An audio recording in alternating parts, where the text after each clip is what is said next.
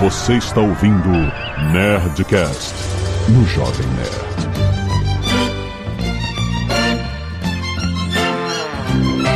I was at a love Landa, landa, landa, nerds! Aqui é Alexandre Antônio do Jovem Nerd e eu quero assinar Streamberry. Aqui é Eduardo Spor e o que, que está acontecendo com Black Mirror? Eita! Aqui é o Max Valarezo e eu não li os termos e condições antes de aceitar participar desse Nerdcast. Nossa. é, que é Carlos Voltor e Black Mirror se transformou em Alfred Hitchcock Presents Twilight Zone. Ok. Aqui é a Zagal, uma merda. Próximo. É isso, acabou, acabou, né? Acabou, acabou o Nerdcast. É isso, vamos falar sobre temporada de Black Mirror. Muitas coisas a se falar. Não só que foi uma merda, tipo, foi tudo uma merda? Foi as coisas não foram uma merda? Funciona como Twilight Zone? É. E-mails. Canelada. Muito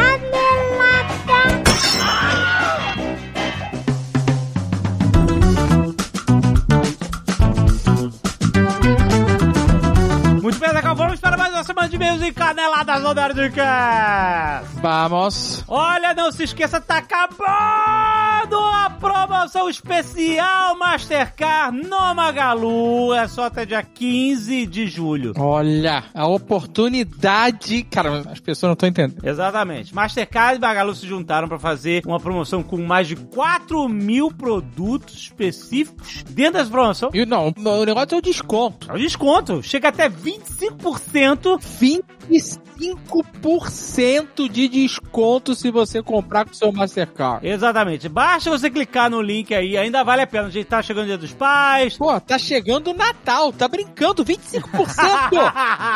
Exatamente. Então aproveita agora, você vai lá, clica no link do post, vê quais seus produtos estão participando, achou, putz, é esse, esse produto eu quero, bota no carrinho, paga com o Mastercard à vista, usa o seu Mastercard e paga à vista, que o desconto bate direto no seu checkout. Vale muito a pena, tá acabando, a gente avisou pra caramba, foi um mega sucesso Magalu, teve um monte de produto, já acabou, então vai lá, aproveita que ainda tem produto em promoção até este sábado, dia 15 de julho, corre! E eu quero falar também, Azaghal, da Lionsgate Plus, exatamente com um monte de séries que só tem lá, incluindo a famosa comédia The Great. Estreia essa sexta-feira, dia 14 de julho. Hoje, o famoso hoje, na data de publicação desse programa, o famoso Dia da Bastilha, por acaso. Ó, Mas não tem nada a ver com a Revolução Francesa. The Great é a rinha da realeza, cheia de absurdos, é uma sátira sobre a ascensão ao poder da Catarina a Grande, a imperatriz da Rússia. Por isso que é The Great, Catarina. Sabe, Catarina, lembra da Catarina? A gente foi na Rússia, a gente viu lá o museu, falar pra caramba da Catarina e tal. sim, sim. É a terceira temporada, gente. Ó, e as outras temporadas já estão disponíveis no Lionsgate Plus. Você pode, você assina, você tem acesso a tudo, muito maneiro. Além disso, no catálogo de Lionsgate Plus tem Gangs of London, Normal People, Spartacus e Ash vs Evil Dead. Olha aí. Exatamente, não perca. Tem link no post pra você assinar agora a Lionsgate Plus e maratonar nesse fim de semana. Vai lá! E tá chegando dia 30 de julho a Perifacosa! Olha aí, jovem 2023, exatamente. Vai acontecer agora dia 30 de julho. Eu estarei lá com o Load pra falar de RPG, Azagal. Aí sim. Pra falar do Nerdcast de RPG. Que tá próximo, hein, Jovem Nerd? Eu vou soltar isso aqui. Tá, pro- o pessoal ficou falando assim que a gente começou a dar as teasers. O pessoal falou assim: ah, vocês não me enganam. Aham. Não adianta falar que tá próximo e é, ser- e é no fim do ano. O que que adianta? É, mas esse ano uma surpresa aguarda por vocês. Caraca, malandro! Esse é o ano da virada. Esse é o ano da picanha, cervejinha e Nerdcast de RPG no meio do ano. É isso que eu vou dizer pra vocês. Esse é o ano de mais de um episódio por ano. Eita! Meu Deus, Azaghal, olha só. Então eu estarei lá com o Load pra falar disso no dia 30 de julho. Corre lá. Gratuito, inclusive. É gratuito, exatamente. A Perifacon é, é gratuita, tem expectativa de público de 15 mil pessoas. E eles lançaram um financiamento coletivo chamado Somos Um no Corre, que é justamente para você poder apoiar a Perifacon e manter esse evento vivo, maior e de graça para todos os jovens periféricos que são nerds e geeks e querem se encontrar trocar ideia e se abraçar e fazer cosplay, cara, e ser feliz da Perifacom. Tem link no post pra você entrar lá, dar uma olhada, contribui com o que você puder. Se você não for, ah, eu não vou poder ir na Perifacom, mas eu posso dar 10 reais aí pra. Cara, tudo ajuda, vai ser muito maneiro. Vai ter o Beco dos Artistas com mais de 80 artistas periféricos comercializando suas artes. Vai ter o Game Perifa com mais de 20 desenvolvedores de jogos, lançamento de novidades sobre filmes, séries, convidados especiais, comemorando também os 100 anos da Warner. Vai ter comemoração de 60 anos da turma da Mônica. Ó. Vai ter concurso de cosplay, vai ter mostra de corta-metragem, show, bate-papo, vai ter Jovem Nerd longe lá. 8 horas de sessão de autógrafos com mais de 50 atividades, 150 participantes, 10 horas de conteúdo nerd na periferia. Essa é a Perifacom. Sabe quem vai estar lá também? Ah, Iron Studios, Marcelo Bassoli vão estar por lá. Olha só! Excelente, gente. É isso. Toda uma comunidade nerd abraçando a Perifacom. Então abrace a Perifacom também. Vá lá, é de graça e contribua no crowdfunding. Tem link aí no post. Se sua empresa puder contribuir, melhor ainda, gente. Vale muito a pena. A Perifacom é linda e a gente quer ver ela crescer ainda mais. Tem link aí no post. Vambora, nerd!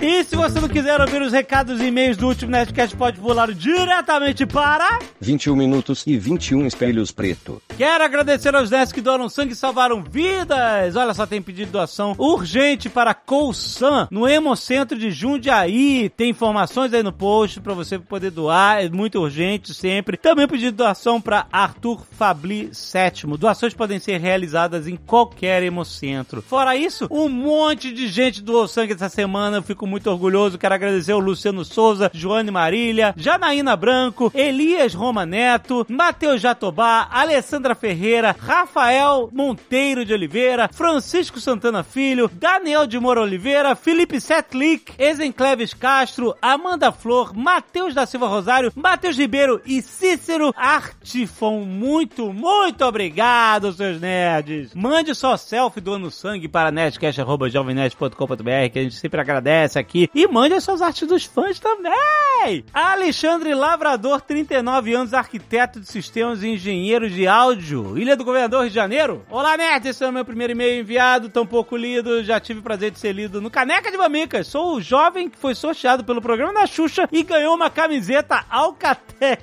Caraca, maluco. Meu Deus do céu, parabéns, cara. Amei o Nerdcast 889 de Indiana Jones, os caçadores da nostalgia perdida. Parabéns pra toda a equipe de Jovem Nerd. Meu e-mail será sucinto e direto ao ponto. Dizem que o filme flopou, mas eu tô achando que a maioria das pessoas simplesmente não entendeu o filme. Mas Flopar não é isso. Flopar não dá dinheiro. Exato, exato. É não ter público. É não se pagar. É dar preju. Exatamente. Eu acho que essa percepção é a pouca repercussão que o filme tem. O que pode corresponder realmente com a bilheteria. Porque quando o filme é bom ou ruim, e- mas tem muita gente indo ver, você tem reações, positivas ou negativas, né? Uhum. E nesse caso, realmente, eu, eu fiz uma enquete no meu Instagram pra saber quantas pessoas já tinham assistido e tal, e foi bem baixo, na verdade. Foi tipo 10% das pessoas que me seguem que já tinham assistido o filme, e ou até que tinham vontade de assistir. Muita gente disse que não tava com a pilha de assistir. Então, acho que isso foi bastante dificuldade de conversar com pessoas mais novas, né? Tá falando mais com os idosos. Diferente, por exemplo, de Black Mirror, que apesar de ser uma merda, não, não, vou dar spoiler, Yeah. mas teve muito mais gente assistindo com vontade de assistir, entendeu? Exato, mas, mas olha, pelo que eu tô vendo aqui na, na matéria, acho que meio que flopou mesmo, porque pelos custos de produção, marketing e tal, e a, e a abertura foi, foi meio fraquinha, de 60 milhões, e depois caiu 56%, então acho que é isso mesmo, acho que flopou mesmo. Que triste. É triste, né? Mas é isso. Só os velhos foi ver, é isso. Basicamente, nós. Mas ele continua aqui. Eu tô achando que a maioria das pessoas não entendeu o filme, por se tratar de uma clara homenagem à matemática e ao universo genial de Arquimedes. Minha interpretação é que é uma obra de metalinguagem, pois eu só consegui entender o longa no dia seguinte e eu gritei Eureka! Ou seja, um filme sobre Arquimedes que te faz ter seu próprio momento Eureka em casa. A Eureka do Arquimedes, é isso? Não faço ideia. Não sabia também. Sigam minha linha de raciocínio. Vamos ver. Lembram da cena... Ah, gente, é spoiler, né? Mas ninguém viu mesmo, então vocês não se importam. Ninguém viu, a maioria não quer ver. Exato. Lembra da cena do truque de cartas, que sempre dava sete de paus? O Indiana Jones diz que as cartas estão marcadas, e a personagem Helena Shaw diz que apenas induziu a escolha dessa exata carta. Essa cena solta e aparentemente gratuita, lembrando, nada no cinema deve ser gratuito. Ela explica o porquê que os aviões foram parar na exata época de Arquimedes. De duas, uma, meus caros nerds. Ou o matemático filósofo pré-socrático induziu essa viagem, ou a mais simples ainda, todos os destinos calculados pela Antiquitera levam a Arquimedes. E Indiana Jones estava certo desde o início, todas as cartas estavam marcadas. Vocês estão tendo um momento eureka nesse instante? Esse cara. Você tá- Pode ser, pode ser, mas ele. É, É, eu acho que, sei lá, não sei, cara. exatamente assim que eu me senti um dia fazer. Ele ficou muito empolgado de ter pensado nisso. Vocês podem não se recordar, mas a Antiquetera que, é, que aparece na mesa da oficina de Arquimedes. Provavelmente o avião chega logo após o gênio setar a data do destino. Não porque ele não controla o- os- as aberturas temporais. Ele só calcula onde elas vão estar, né? É, e ele nem tinha ela pronta ainda. É, então eu não tinha nem como calcular, né? Tratava-se mesmo apenas de um pedido de ajuda e o gênio usou a única ferramenta que possuía, a própria matemática. Eh, Não, mas ele não cria o portal. Esse não é um ponto. Você, desculpa, sua saiu quebrada. em resumo, creio que o filme não flopou. Eu acho que ele não sabe o que é flopar. Ele não sabe o que é flopou, ele acha que essa é o seu tareca na cabeça dele hoje. Exato, toma esse eureka aí. Apenas não foi compreendido corretamente. Espero que apareça meio a metalinguagem da catarse de eureka falando. Bom, enfim, é isso, cara. Não, cara, não, ninguém, não tem essa. As pessoas entenderam o filme, é que quase, é, quase ninguém viu mesmo. Uhum. Esse que é o ponto. Por isso que as pessoas não estão comentando. Ai, meu Deus do céu. Marcelo Eduardo da Cruz, 32 anos, Leme, São Paulo. Olá, nerds. No que enxergo, acabei direto. No que enxergo, a questão da deriva continental é melhor entendida pela ótica de Arquimedes. Vamos lá, eureka. Quero eureka.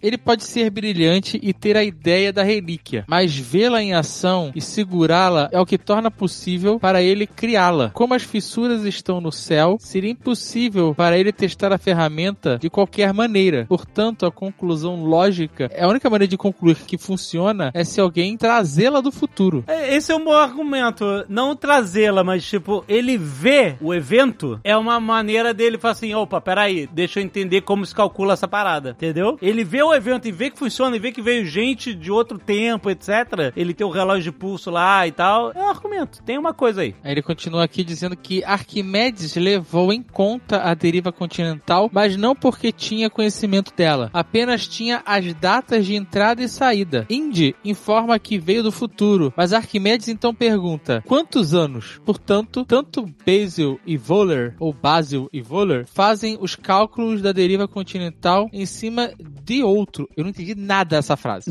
Também não. Essa frase pra mim é como se fosse um, algoritmo, não é? Um, um acharado, um enigma. Portanto, tanto Basil e Voller fazem os cálculos da deriva continental em cima de outro. Caraca, maluco, não sei. Em cima de outro? Em cima de que outro? Eu não sei o que é isso. Que é isso? Se a gente decifrar isso, a gente ganha um prêmio? Isso é eureka. Indy sabia onde iam parar, pois viu o relógio. Então informou isso aos nazistas para criar pânico. Informou que sabia ou informou da deriva? Ele falou. É, ele falou: vocês não vão conseguir chegar onde vocês querem. Se fuderam aí. Já que estamos dentro desse assunto, permita-me extrapolar um pouco. E se a lança do início do filme é real, feita com as ligas de metal do avião que caiu no passado, mas a lança não é dessa época? A lança de Jesus, cara, é depois. É, outro rolê. É, é, é mais, é tipo, enfim, é o quê? 500 anos depois, alguma coisa assim? Eu não sei. É, outra época. A quer dizer, a lança não era de Jesus, era do soldado romano que, enfim. Mas tipo assim, pra que essa extrapolação? What? Agora sobre o plano de Voller. Ah, Basil. Ah, agora eu tô conseguindo descrever. Voller é o vilão do filme. Basil é o amigo do Indiana Jones. Ah, tá. É, entendi. Tô chegando lá. É, agora sobre o plano de Voller. Posso estar enganado, mas tenho a impressão de que ele comenta sobre entregar aos nazistas planos de uma nova V2 que faria mudar o curso da guerra. Isso é verdade. Usando os dados de pesquisa que adquiriu durante os anos como cientista. Boa, boa. É, porque eh, senão não teria por que. Eu me perguntando, por que, que esse cara tinha que estar envolvido com a ida do homem à lua, etc. É, porque ele é tipo um Van Braun, né? É isso. Ele é tipo o Von Braun, exatamente. E é isso, ele, ele saberia construir um foguete mais fudido ainda. É, saberia fazer um foguete, ponto. Porque a, a Alemanha do. Não, a Alemanha sabia fazer foguete. Sim, né? Mas não a ponto de vencer a guerra. Esse é o, né, o, o fator. É, ele ia chegar com uma tecnologia, com um conhecimento muito mais avançado e ia poder. É, é ok. É um bom argumento pra ele ganhar a guerra, pra ele mudar o rumo da guerra. Tá bom. Boa, boa. Não, foi boa. Ele pegou a minha canalada aqui. Excelente. Guilherme Pignataro, 37 anos, advogado Teresópolis. Nossa, lá vem os advogados. o bigode gate. Nossa. Vamos lá, a minha aposta do bigode no trailer do Flash, que eu apostei que o Batman não estaria de bigode, não seria um pintor de bigode. E aí ele, ele tava de barba e bigode, e aí, enfim, eu tô tentando defender aqui, que eu apostei no bigode. Ele começa assim: nulidade do processo do bigode. Pela ordem. Caraca! Eita ferro, vamos ver. ele, ele fala aqui, ó. O processo está seguindo em desacordo com o núcleo essencial da garantia ao contraditório e ampla defesa. Artigo 5º, inciso 55 da Constituição. Nossa! Estamos citando a Constituição. tá entrando aqui no campo do direito constitucional. Vai pro Supremo isso. Tô falando. segundo, segundo, será que algum ministro supremo escuta o Nerdcast? Nossa, será que o Xandão escuta esse Nerdcast? Segundo o direito fundamental, a defesa somente se manifesta após a acusação e não o contrário. Hum, Por esse motivo, pede-se a nulidade do processo e se apresenta esta peça complementar para, desta forma, regularizar o processo. Vamos ver. Ai, que gênio certeza. Os advogados estão adorando essa merda. De início, registra-se que nem o primeiro acusador, nem o parquet, membro do Ministério Público, conseguiram enfrentar o argumento de que a obrigação, raspar o bigode, não pode ser executada, mas apenas cumprida voluntariamente. Beleza. Quanto ao argumento de que se poderia raspar áreas sombreadas do corpo do meu cliente, ele já é, já, ele já tá me considerando advogado. Pela recalcitrância no pagamento, este não encontra guarida no artigo 940 do Código Civil. Fantástico isso, de verdade. Tá, tá fenomenal, cara. Ao contrário, tal dispositivo é dirigido ao exequente, o REX, que cobra valores já pagos ou indevidos, situação presente. Hã? Não, não, não. Ou indevidos. Vamos ver. Significa que podemos estabelecer aqui uma reconvenção perante Labamba. Labamba é o rei. Para que seja obrigado a raspar pelos que lhe sejam próprios em dobro. Nossa! Mas o Rex, isso, essa aí já era. Não tem pelo no Rex, não tem.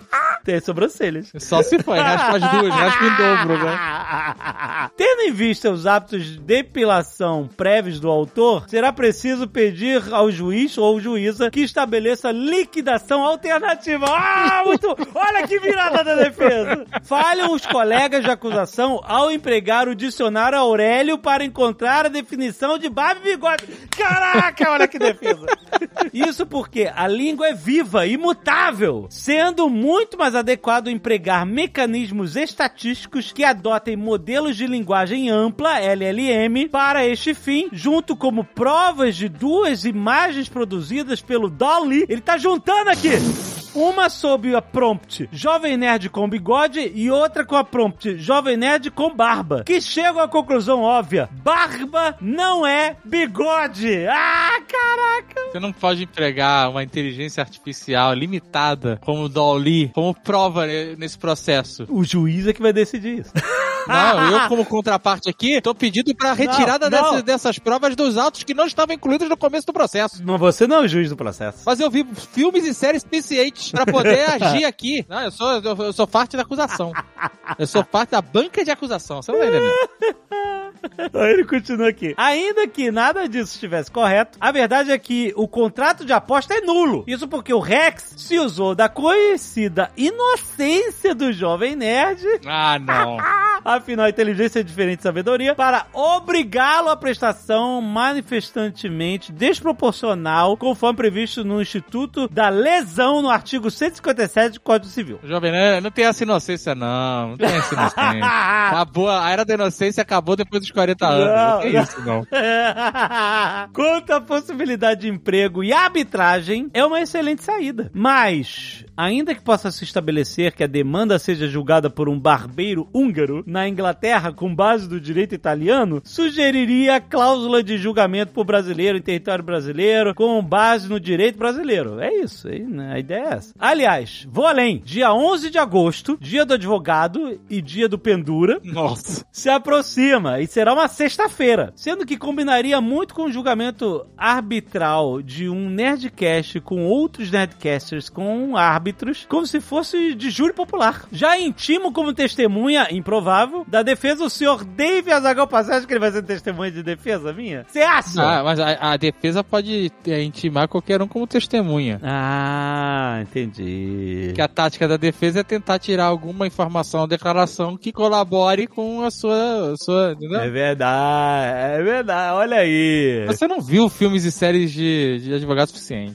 É verdade. Fica a sugestão e deixa meus contatos. Caraca, o cara tá vendo. Nossa, cara, tá muito longe. PS, obrigado por poder participar da brincadeira. É isso, é tudo uma brincadeira, gente. PPS, se puderem, avisa o Sr. K que mandei umas dicas é, para a prova da OAB pelo Instagram, né? Sempre que um ex-examinador faz isso. Ele, olha, ele é um ex-examinador de, de- de prova da OAB. PPS, francamente, Sr. Pazos, esperava um apelido melhor do que Doutor da Tavênia, vindo de quem instituiu o Doutor Golden Teeth. Pô, mas doutor Datavena é excelente, tá brincando comigo. Eu também acho, acho bom. Porra, que isso? Mas eu posso te chamar de doutor Ipsis Lipris.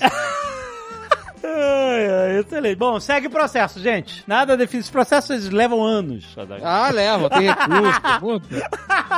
Isso não é rápido, não. A justiça no Brasil é lenta, morosa. É, exatamente. Vai ficar pra pícola pagar essa.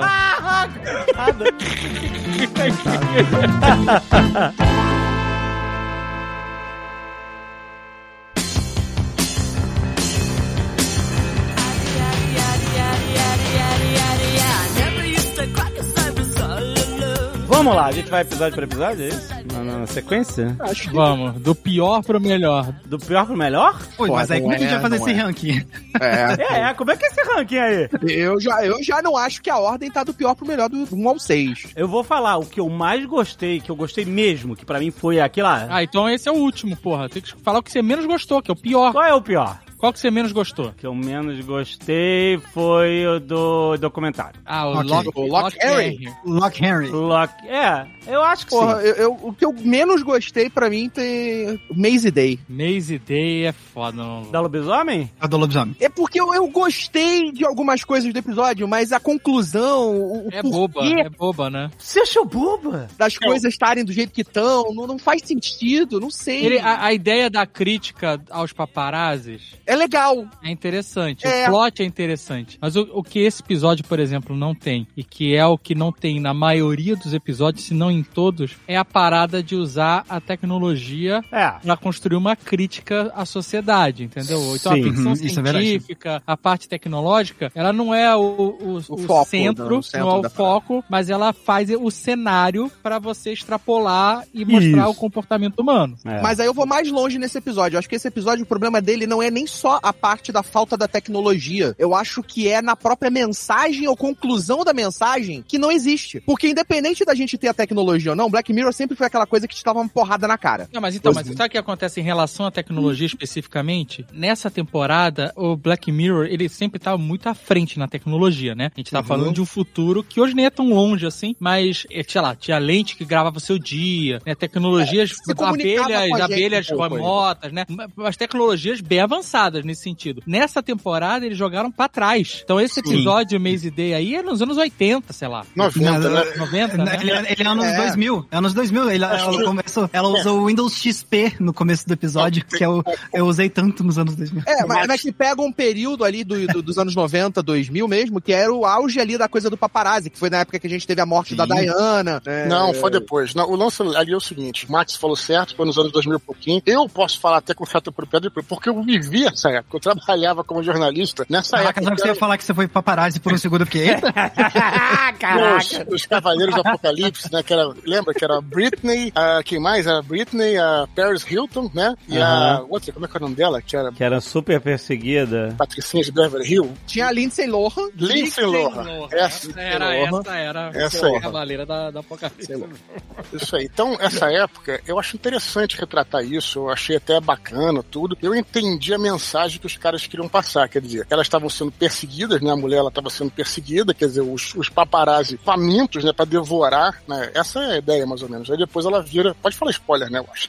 ela vira um lobisomem e mata todo mundo. Então, assim, essa ideia eu até entendi. Mas, cara, é assim, que eu achei, em geral, poucas reviravoltas, episódios com poucas reviravoltas muito lineares. E essa parada de ter sobrenatural, eu não acho um problema em si. Mas eu acho que você tem que estabelecer uma linguagem pro teu programa. Porque senão, parece que você tá roubando no jogo, né, cara? Você tem lá, você tinha lá os pilares do Black Mirror, que você mexia com tecnologia, né? Uma coisa mais avançada e tal. Quando você coloca sobrenatural, é que nem a história do Sherlock Holmes, né? Que o cão de Baskerville. Se o cão de Baskerville fosse de fato uma criatura sobrenatural, você ia falar, porra, cara, que conclusão bosta. Roubaram no jogo. Entendeu, cara?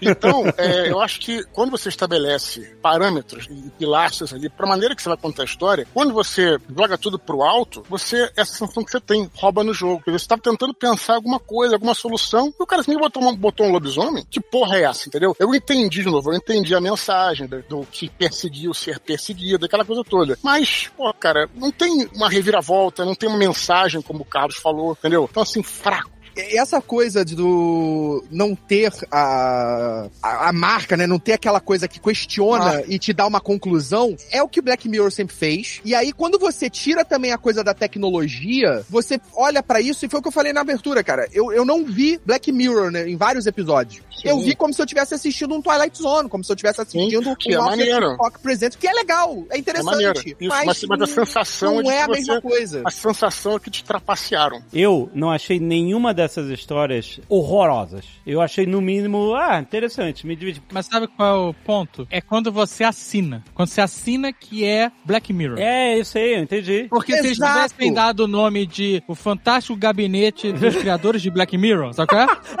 sim, sim, exato. É Porque, inclusive, o Fantástico Gabinete do Guilherme Del Toro é uma merda também. Uma Cara, merda. eu, eu, Eu, eu- eu, eu só vi o primeiro episódio, achei tão triste, cara, que eu acabei eu, eu abandonando. gostei de uns Stories. dois episódios ali, o resto também é muito fraco. vale a pena ver o modelo de Pikmin pra quem gosta de Lovecraft, né? Mas eu acho que. Mas tem assinatura, bem ou mal, do, do autor ali, né? Pelo menos isso não pode dizer que não tem, né? Eu fico feliz que ele ganhou dinheiro pra comprar os, os comics dele lá.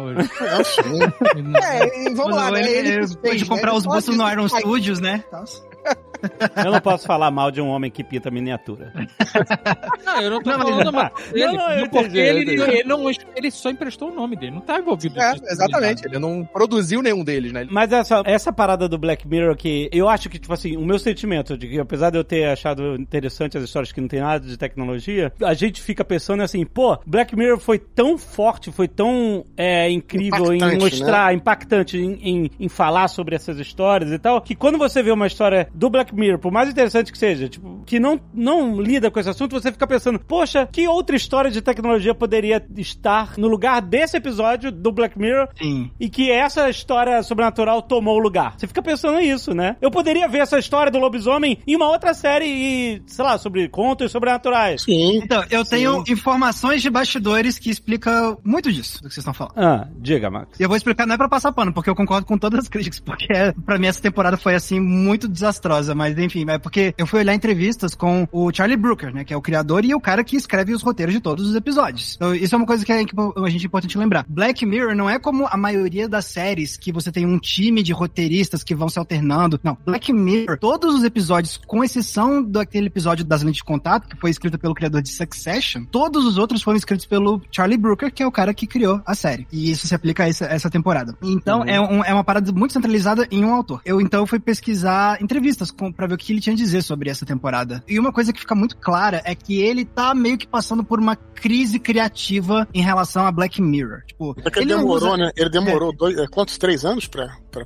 É, é, porque também, é, ele tempo. teve, teve tempo, também teve a questão da pandemia, que, né, teve que interromper os planos e tudo mais. Mas, assim, o, o que dá pra ver pelas entrevistas é que ele, tipo, ele mesmo tá querendo questionar o que na cabeça dele é a identidade de Black Mirror. Então, tem muitos fatores que explicam muitas coisas dessa temporada e eu vou, eu não vou falar tudo de uma vez agora pra não monopolizar a conversa e acho que é legal ir espalhando essas explicações ao longo dos episódios que a gente for debatendo. Mas uma coisa que ele fala é que, assim, ele tava meio que se sentindo um pouco cansado de ser o, o cara que comenta sobre as tecnologias do momento. O Dave tava falando agora um pouco sobre, ah, porque normalmente é tipo um futuro próximo da gente e tudo mais, e esse ele quis mudar um pouco as coisas, e porque ele fala assim, ah, alguém virou e falou pra mim assim, pô, você devia escrever um episódio de Black Mirror sobre NFTs, e aí eu pensei, pô, esse é meu trabalho agora? Que coisa chata. Então ele ficou, ele tava se sentindo meio cansado de ser esse cara, sabe? Então ele, ah, o que eu posso fazer de diferente? Ah, posso Então, olhar mas pra eu acho trás, que- entendeu? Acho que assim, e aí ele isso é, uma, uma- é uma crise criativa boba, porque tem muitos episódios do Black Mirror que a tecnologia ela é só um, um estopim, né? sabe qual é? Tipo, o Aham. episódio do porco lá, que eu nem gosto, assim, é, né, Uhum. esteticamente É, falando, Também não gosto, não. mas ele pelo menos te causa uma sensação, sabe? Sim. Então, comparado com a temporada 6, ele até melhora. Faz Porque- questionar, né, cara? Que a É, gente tu fala fica, muito do caralho, que bizarro, que, que parada escrota, mas tu sabe... É uma tu- crítica, né, cara? Uma boa Exato, crítica, né, é, cara? então- Social, né? E, e ele, nesse episódio especificamente, não tem tecnologia nenhuma, né? É, tipo, é, a parada da tecnologia tá mais centrada na câmera, né? Tipo, e é só que aquele negócio, assim, tipo, é, pra mim fica tão, é, sabe, tipo, crítica rasa, tipo, porque, especialmente pra mim, nesse episódio do, do lobisomem, pra mim, tipo, eu, eu juro que eu revirei o olho, porque no final tá lá a mulher, né, depois que ela desvirou lo- lobisomem e tal, ela, ela só vira assim pra protagonista e fala assim, ah, shoot me, em inglês, né? Tipo, ah, tire em mim. Aí eu pensei, ah, não, eles vão usar isso como um trocadilho, porque em inglês o verbo de fotografar também é, É, shoot, shoot. né? Aí eu, na mesma hora pensei, ah, pronto, aí vão colocar ela pra tirar uma foto e parecer um negócio trágico, e meu Deus, olha que horror que é essa cultura da gente ficar fotografando as pessoas nos momentos. E aí é exatamente o que eles fazem, e aí ficam, eles tentam fazer aquele negócio ficar um negócio chocante, mas pra mim só ficou, tipo, ridículo, sabe? Risível. Tipo, pra mim ficou, ai, pelo amor de Deus, a gente já ouviu isso tantas vezes, é uma crítica que, tipo, tava sendo feita, sei lá, já 10 anos atrás. Ah, o nome do e- episódio, é, o nome do, do, né, do show é Black Mirror, né? Quer dizer, tem a ver com tecnologia celular. Quer dizer, é muito Exatamente. difícil. Esse negócio da assinatura das séries, das produções, é uma coisa sinistra. Aquela série que eu achei maneiríssimo, o David não curtiu, True Detective, né? Só pra ilustrar, teve uma primeira temporada que foi, porra, bombástica, excelente. Assim, aí formou uma assinatura, que era uma parada que no final tinha alguma coisa de um- uma sugestão do sobrenatural. E aí, cara, o cara tentou fazer a segunda temporada sem isso, não deu certo. A terceira temporada sem isso, não deu certo. Quer dizer, não adiantou. Ele, a assinatura estava feita, assim como Black Mirror. Mas, o que eu quero falar é o seguinte, cara, eu até entendo tudo que vocês falaram, mas o fato é, cara, os episódios, os roteiros são ruins, cara. Isso que eu tô dizendo, não é só pelo fato de não ter tecnologia, ou, ou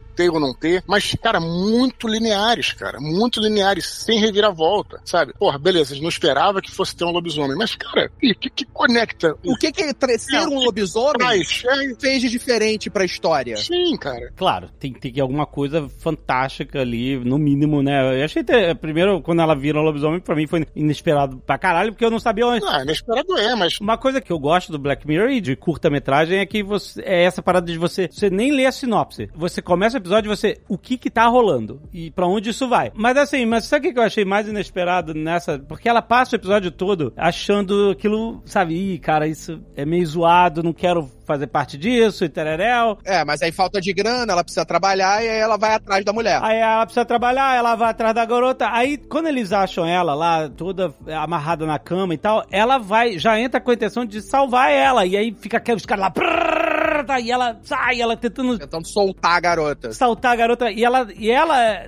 tá sendo a pessoa que tá ajudando ali. Mas quando, depois de todo aquele terror, toda aquela matança do lobisomem, que eu achei bem feito, achei maneiríssimo, bem gore, então virou um puta filme de terror. Achei como um filme de terror, de gore, de, de vítima atrás de vítima, com um monstro caçando, eu achei maneiríssimo. Mas aí, quando ela chega lá na, na, na, na lanchonete e ela tá no chão falando pra matar e tal, não sei o quê, eu achei maneiro, assim, tipo, até quase uma reviravolta que mais interessante do que ela virar um lobisomem, que é, ela tava, aquela câmera vista de baixo, né, vendo ela e tal, e ela com a arma e tal, não sei o quê, aí ela pede pra, pra atirar nela e tal, ela vai e entrega a arma na mão dela, e aí de repente volta pra mesmo ângulo dela olhando de, de baixo, da câmera lá, lá no chão, olhando pra ela, e aí quando a câmera começa a surgir de baixo e subindo, ou seja, quando ela tá começando a enquadrar, eu, eu me surpreendi completamente, eu achei maneiríssimo, tipo assim, é, terrível, né, mas, mas ela, ela no final, ela, toda a moralidade que ela tava perseguindo ali vai pro caralho, porque ela, ela vai fazer, tipo assim, ela tem a foto que ninguém tem, entendeu? Da mulher no chão da parada por uma matança dessa com a arma na cabeça. Então, é uma, tipo assim, não tem, assim, no final, é como muitos desses contos de terror acabam, tipo, não tem um, ah, fulano se salvou, ou a moral foi essa, é tipo assim, é uma situação merda que no- nesse caso foi corrompendo, né? A personagem tá querendo não se corromper por aquele ambiente e no final ela acaba se corrompendo e, entendeu? Ela, é isso. Outros episódios também falam disso, mas eu achei maneiro essa, essa, tipo, a câmera subindo no quadro, eu achei muito maneiro que me surpreendeu. Você falou em conto, né? E a diferença, em geral, em tudo, de conto para um romance, por exemplo, é que o conto ele não tem como ter uma narrativa longa, não é um filme. Então o conto tem essa proposta de te deixar uma pulga atrás da orelha. Ele não te responde, ele deixa uma pergunta. É isso que o Black Mirror sempre fez. Por isso que eu provoquei, entendeu, cara? Qual é o questionamento que traz ele? Nenhum. É isso que eu tô falando, entendeu? Eu entendi o que você gostou, achou legal. Eu também achei legal a parte dos anos 2000, achei maneiro. Mas, sei, cara, achei, porra, muito linear a história. É, eu concordo que não, não marca que nem outros episódios, tipo White Bear ou White Christmas, ou, sabe, até o do porco, que a gente fica tão nojado e tal, que marca muito mais. Sim, mas tem um questionamento, é, é, é O assustador. da né? lente, cara, o da lente de contato lá, que grava tudo. Puta episódio maneiro, cara. E isso, esse é muito, é muito superior, claro. E não é pela tecnologia da lente, é pelo, pelo questionamento É. do uso da tecnologia e como esse cara usa, Essa- pra que ele esse- usa em relação à privacidade que, pô, Esse episódio do porco, com todos os problemas que você, né, é meio nojento e tal, etc, mas deixa esse questionamento e o cara, depois que faz aquele negócio com o porco, ele, porra, ele, ele ganha carisma, cara. O pessoal começa a gostar dele. Quer dizer, então, se revira volta, foda, É, entendeu? É, eu tô te pô. falando. Você nunca sabe pra onde vai a opinião pública. Sim. Entendeu? Porra, genial. Por mais que eu, eu acho que episódio nojento e tal, mas tem essa parada que é a marca. É uma das Eu acho que é o propósito até do episódio, né? Ele Claro, ser essa coisa pra exatamente te chocar ao Isso. ponto de entender e que, cara, e que isso acontece na vida real. A gente tem essa coisa. Então, tipo, é uma extrapolação do Black Mirror. Mas a gente vive num mundo em que coisas bizarras acontecem e as pessoas querem ver. Aqui mora em Jacarepaguá. Respondeu É, porra. As pessoas querem ver essas coisas bizarras, né? Então, tipo, tem uma crítica direta com a nossa vida e nosso dia a dia. O Maze Day também tem um pouco disso. Mas eu acho que é isso que, que o Dudu falou, cara. Ele perde, eu acho que no ponto final da história, onde essa crítica fica vazia. Isso, é isso aí. É, o- é isso aí. Né? Tipo, a- o episódio não é ruim. É isso que eu falo. O episódio ele não é ruim, mas ele falta o, o Ed, aquele, o ponto a cara, mais. Você não lembra daquele Que episódio do garoto? Eu não lembro o nome, mas o garoto era um pedófilo. Lembra desse episódio? É, Sim, lembro, lembro. Lembra quando a gente descobre que o garoto é pedófilo no episódio? A gente fica, caralho, que porra é essa? Que É, da puta? É um é. choque. No momento que a gente descobre que o problema real do episódio vai Isso. muito além dele É, ter sido muito. sequestrado digitalmente. Sim. E que, na verdade, é que ele é o problema. Nossa, uma- sabe, explode a cabeça. Tu fala, nossa, cara, esse que momento, caraca, que, que é isso? sabe? Sim. E isso é uma coisa que nessa temporada tem pouco. Tem um outro episódio É, pra isso mim falo, que o episódio. É, o episódio é legal, mas ele não vai pra lugar nenhum. O final dele, pra mim, caraca, e, agora, e aí? Que porra é essa? Não, não funcionou. Sim, Que é o Beyond the Sea. Sim. Ah, e- esse é o episódio que eu mais gostei. Esse episódio, ele tinha, pra mim, ele tinha todo o potencial pra ser o melhor da temporada. Porra, sim, sim. Mas eu não consegui passar um segundo desse episódio sem ficar questionando por que que eles estavam na nave e o clone na Terra. Também, a mesma merda. Caraca, eu não tinha pensado nisso. A mesma merda. Sabe que já- Eu, eu vi, eu vi cheguei gente a- falando isso mesmo. Caraca, maravilhoso, Azaghal. É isso mesmo. Eu, eu cheguei numa conclusão num certo ponto do episódio, eu falei, tá, pra tirar isso da minha cabeça, eu quero. Vamos lá, se perde a conexão, os robôs estão.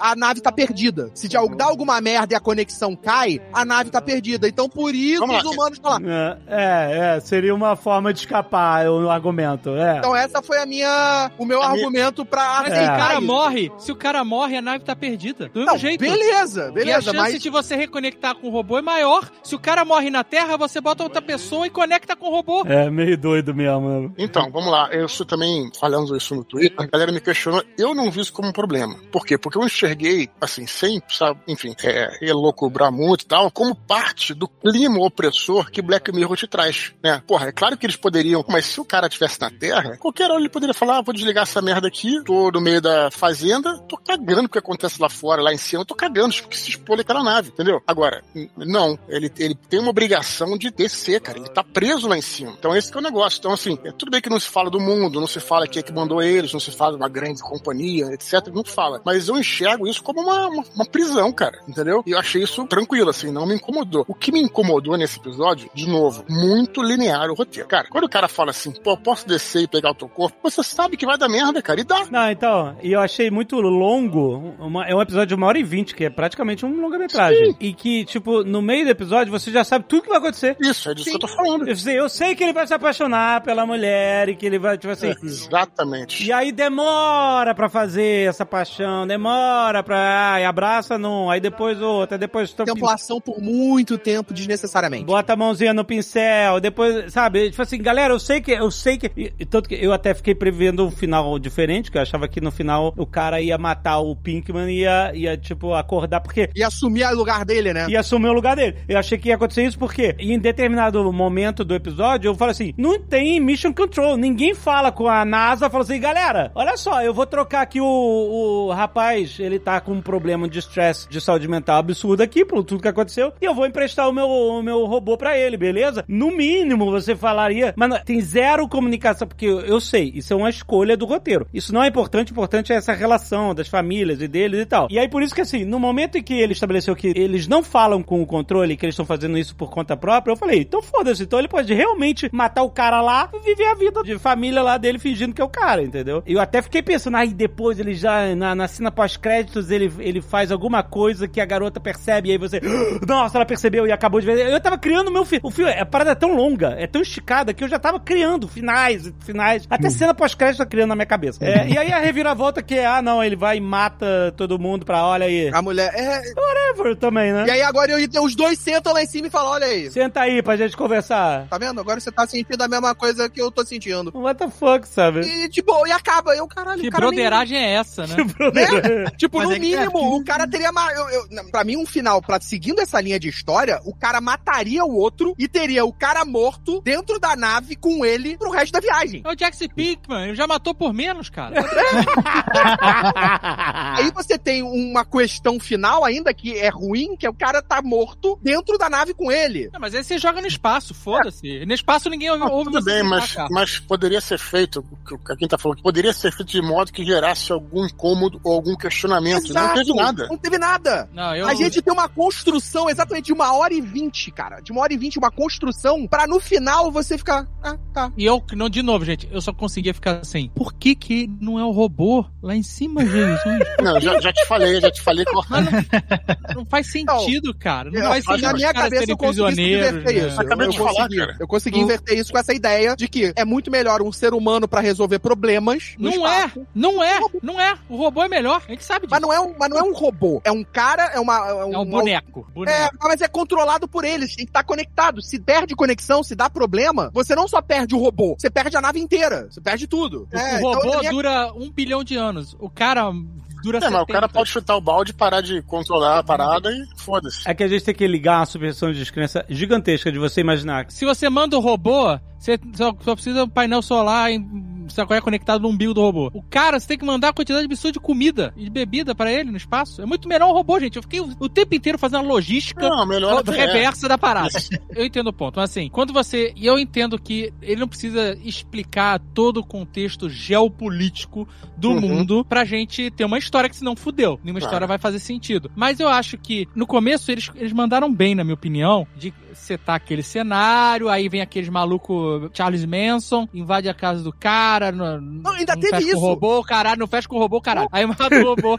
Beleza, mas sabe que, pra mim, faltou essa justificativa que o Eduardo criou, que ah, é uma prisão, não sei o que. Pra mim, esse detalhe, por que que é assim, Mas, David, fez falta. eu E não me- acho- E não, me, não me puxou pra dentro, me expulsou do episódio. Eu entendi, mas eu ainda não acho que isso seja o pior do episódio, entendeu? O pior é esse que eu te falei. Roteiro Uhum. fraco, sem reviravolta, sem questionamento. Charles Manson. Você, não, exato, você ainda teve essa parada mataram. do Charles Manson no, no início do episódio. Eu fiquei, caraca, beleza, agora vai ter uma crise desses caras indo atrás do outro, e o outro vai ter essa preocupação de proteger a família. Pô, Nem isso, né, cara? Não, não acontece nada disso. Eu tava tentando entender por que que... Porque a gente teve que ligar uma suspensão de descrença gigantesca pra acreditar que na década de 60 eles teriam esses robôs humanoides perfeitos. Mas assim, eu, nenhum momento eu fiquei incomodado de fazer de ligar essa suspensão de descrença. Foda-se, uma história é pra gente imaginar coisas fora do comum e tal. Mas aí depois eu fiquei me questionando, tipo assim, por que que eles se deram o trabalho de criar esse balão racional tão grande de você acreditar que tem esses robôs e que, e que faria sentido você gastar mais, provavelmente mais em pesquisa e desenvolvimento pra fazer esses robôs do que fazer a porcaria da nave,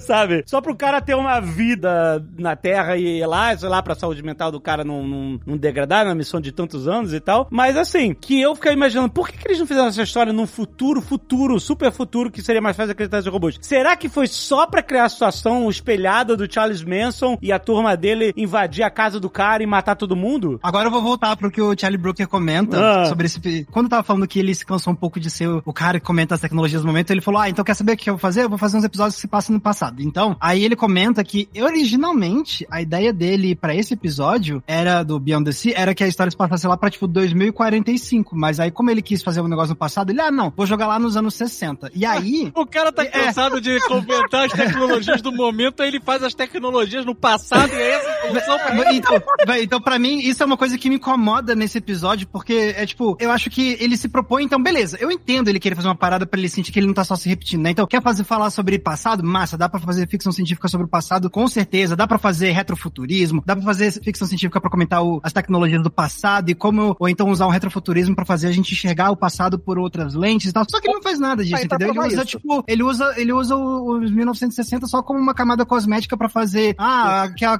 a estação espacial tem uma carinha de anos 60, É. ele pega um pouco do, do Charlie Manson, que é o, o, o- a propósito, o, o irmão do, do Que, Macaulay aliás, nem Culkin, foi né? nos anos 60, né? Que, aliás, nem foi nos anos 60, né? É. Foi em 71, 72, eu acho, Isso. engano. É um Aí- mesmo, olha. Ele coloca lá o irmão do Macaulay Culkin pra ser o Charles Manson lá, zoadão, e aí, tipo, ah, e pega um pouco da, da, da- da, tipo, ah, final dos anos 60 tem os astronautas como celebridades, e ele coloca umas cenazinhas dele sendo reconhecido. Mas, então, é isso que me incomoda, sabe? Tipo, ele, ah, beleza, eu quero fazer um negócio diferente, vou jogar no passado. Mas aí ele pega o passado e faz um negócio super preguiçoso, entendeu? Então, tipo, se quer fazer o passado com ficção científica, então você, você aplique um pouquinho mais pra fazer alguma coisa um pouco mais instigante, que reflita sobre a tecnologia do passado, sobre a época, sobre os temáticas, sobre o espírito, Isso. o zeitgeist da época, sabe? Mas Claro, nada, nada. Tem uma parada que não me incomodou, mas eu até entendi essa. esse- essa que talvez tenha incomodado o Alexandre, essa parada, né? Você pega a tecnologia, toda a tecnologia é dos anos 60, válvulas, enfim, alavancas e tudo mais tal. Porra, e a tecnologia pra criar o Android é uma tecnologia de, porra, pele artificial. Cara, é, é, é, tem relações com a mulher, cara. Você, pô, imagina a tecnologia pra isso, cara. Mas Então, não assim. tem pinto, não tem pinto que o cara Tem, acho que tem sim. pinto? O Não? cara- Tem não? Acho que não. Olha, bom, não sei. Não sei, eu acho que era anatomicamente. Ah, acho que mas eu não. acho. Quando os- a, a gangue dos Manson vão lá, eles perguntam: Ah, é? "Tu tem pinto, não sei o que lá, sabe? é?" Acho que Tem eles perguntam, mas aí eu acho que ele tem, tem, senão. É. Sei lá. Caraca, mais pesquisa e desenvolvimento pra ter pinto no robô. Cara, não faz nada, faz sentido. Não tem, o robô não tem pinto, gente. O robô não tem pinto. Enfim, mas cria também essa dissonância aí, né, no visual, tudo, que realmente, né, enfim. ah, Eu acho maneiro, assim, a, a coisa dos anos 60, isso eu acho legal, mas qual o propósito dessa história? Pra que isso? Exato. Uma história do tamanho, tudo bem que essa é um pouquinho maior, tá? Tem um- uma hora e vinte. Mas uma história, né, média-metragem, vamos dizer assim, um curta-metragem, cara, tudo que tá no roteiro tem que ter uma- um significado. É isso que você, aprende em cinema. Duas horas de roteiro, que já são, já um longa-metragem, você não pode ter uma linha que não, tipo, você não pode jogar fora esse tempo. Porra, e aí você tem esse episódio, que é um episódio de uma hora e meia, como vocês falaram, porra, parece que tem nada a ver, cara, sabe? Então, realmente. Aí eu discordo. Porque, porque tirando o que eu falei da- do, do retrofuturismo, o resto do tudo, eu gostei do episódio. Eu sou o cara que vai passar pano pro Beyond the Sea, pro Beyond porque.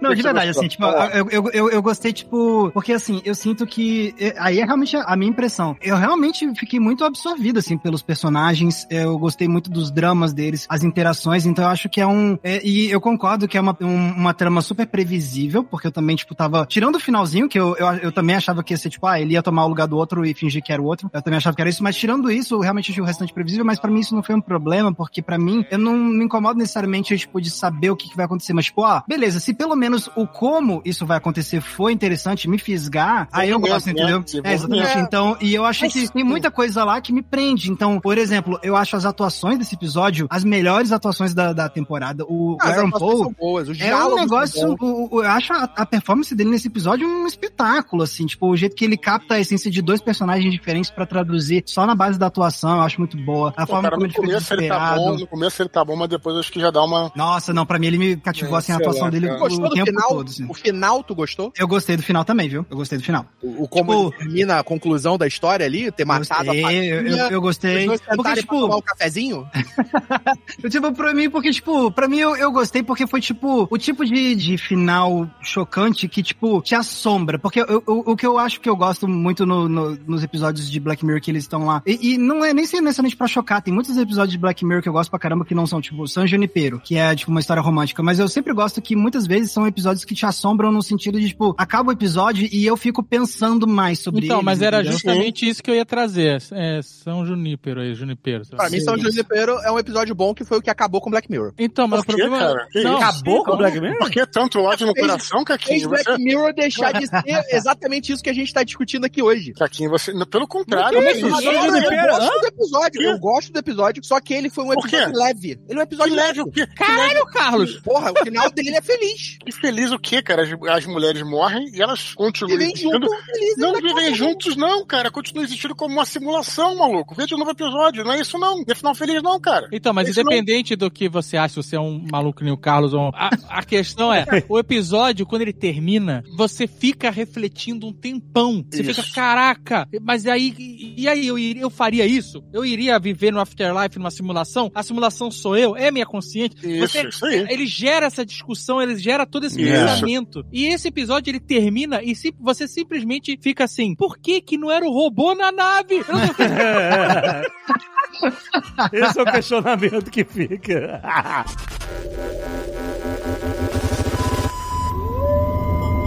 Tem dois episódios de Black Mirror que me, me fizeram ver a vida mesmo com uma perspectiva e, e conceitos filosóficos como o da eternidade. Ah, O episódio White Christmas, que eles deixam o cara lá por anos e anos naquele loop, é, ou deixa, bota a, aquela da consciência, que é o mesmo episódio, da consciência é, da garota que eles deixam naquele fundo branco, aí ela, ah, vamos deixar ela aí cinco anos pra ver se ela aprende a obedecer, sabe? E, e depois daquele episódio do museu lá, que tem o cara sendo torturado, a consciência do cara na cadeira elétrica pra eternidade, sofrendo dor, eu falei assim, caraca, isso mudou totalmente a minha concepção de que que maneiro seria você viver pra sempre mandando essa consciência pra um computador, sabe? Tipo, não, não, isso é uma prisão pior que a morte, pior que a não existir, pior que tudo, a eternidade, as pessoas almejam pela uma eternidade de prazer, isso significa que pode existir uma eternidade de sofrimento, e isso é pior do que a não existência, muito pior. Tem aquele também da. Aquela que faz a Capitã, né? Capitã América, quer dizer, aquela que. É, que fica no Ele- jogo, né? Como é que é o nome dela? Hayley Isso, Atwood. é isso, isso aí. Hayley Atwood. que ah, o, o marido morre, né? E ela começa a, a ter um programa que você começa, ela começa a falar com o marido no começo é uma coisa totalmente possível, cara. Ah, uma AI, exatamente. Totalmente possível, cara, que ela, ela faz o login, cara, e entra todas as tudo que o cara, a vida inteira do cara tá na máquina, né, cara? Tá na nuvem. Então começa a falar com ele, aquilo é assustador, cara. E depois é, o- é, extrapola, a gente falou isso no, no quando a gente gravou sobre, acho que é quarta, terceira temporada. É, terceira Eles- temporada. Eles extrapolam, acho que chega num ponto meio demais. Só que, porra, cara, é a mesma coisa. É uma eternidade do cara ali, né, dentro da máquina, é a mesma coisa. E também é um questionamento interessante. É a segunda Mas- temporada. é O... Segunda? Pô, então- Segunda temporada, segunda temporada. É, então, essas paradas são muito valiosas, que isso fica com a gente, pra vida. E aí, essa temporada realmente não teve nada que chegou perto disso, né? De assim, Ah, isso eu "Caralho, concordo, isso eu brother, concordo." Que, que parada sinistra e tal, já pensou isso. Até essa negócio da, da, da mulher que, na época que lançaram gravaram esse episódio, que o marido morreu, né? E ela e começa com um chatbot, depois vira um robô, né? E tal. Isso. Isso, na época, era, era completamente extrapolado de algo que hoje é real. Hoje, com o chat GPT, IA, tudo que a gente tá vendo hoje, e isso que é assustador do Black Mirror. Você, caraca, para, para um anos, alguns anos atrás, e hoje você vê que é plenamente possível. Ah, O cara foi muito visionário nesse episódio. Muito, né? cara. Não tá falando de uma tecnologia atual. Ninguém imaginava isso há alguns anos atrás. É, de ser algo tão palpável, né? Cara, o episódio é de 2013. De 2013? Caraca. Dez anos 10 atrás. anos, cara. Ninguém 10 falava anos. sobre isso, cara. 10 anos. Muito visionário, então ele não tá falando da tecnologia atual. Sei lá, ele tá passando por uma crise aí artística, provavelmente, né? Não tem como julgar o cara e saber. Ele não tá, provavelmente ele não tá sabendo mais pra onde extrapolar, porque a parada tá tão louca, indo pra tanto lugar bizarro. É, mas assim, Não, eu, eu, não vou falar uma parada Meu, meio. onde é que meio eu vou? Já tá bizarro. O que pode dá ser meio fazer. drástico, mas talvez seja. Se ele quer fazer outra parada, talvez ele não devesse fazer mais Black Mirror. Então, mas vai ver que ele tem o contrato pra fazer uma temporada com a Netflix de Black Mirror, mas não tem o contrato pra fazer o Twilight Zone. Aí ele fala assim, então vou meter essa porra toda no Black Mirror.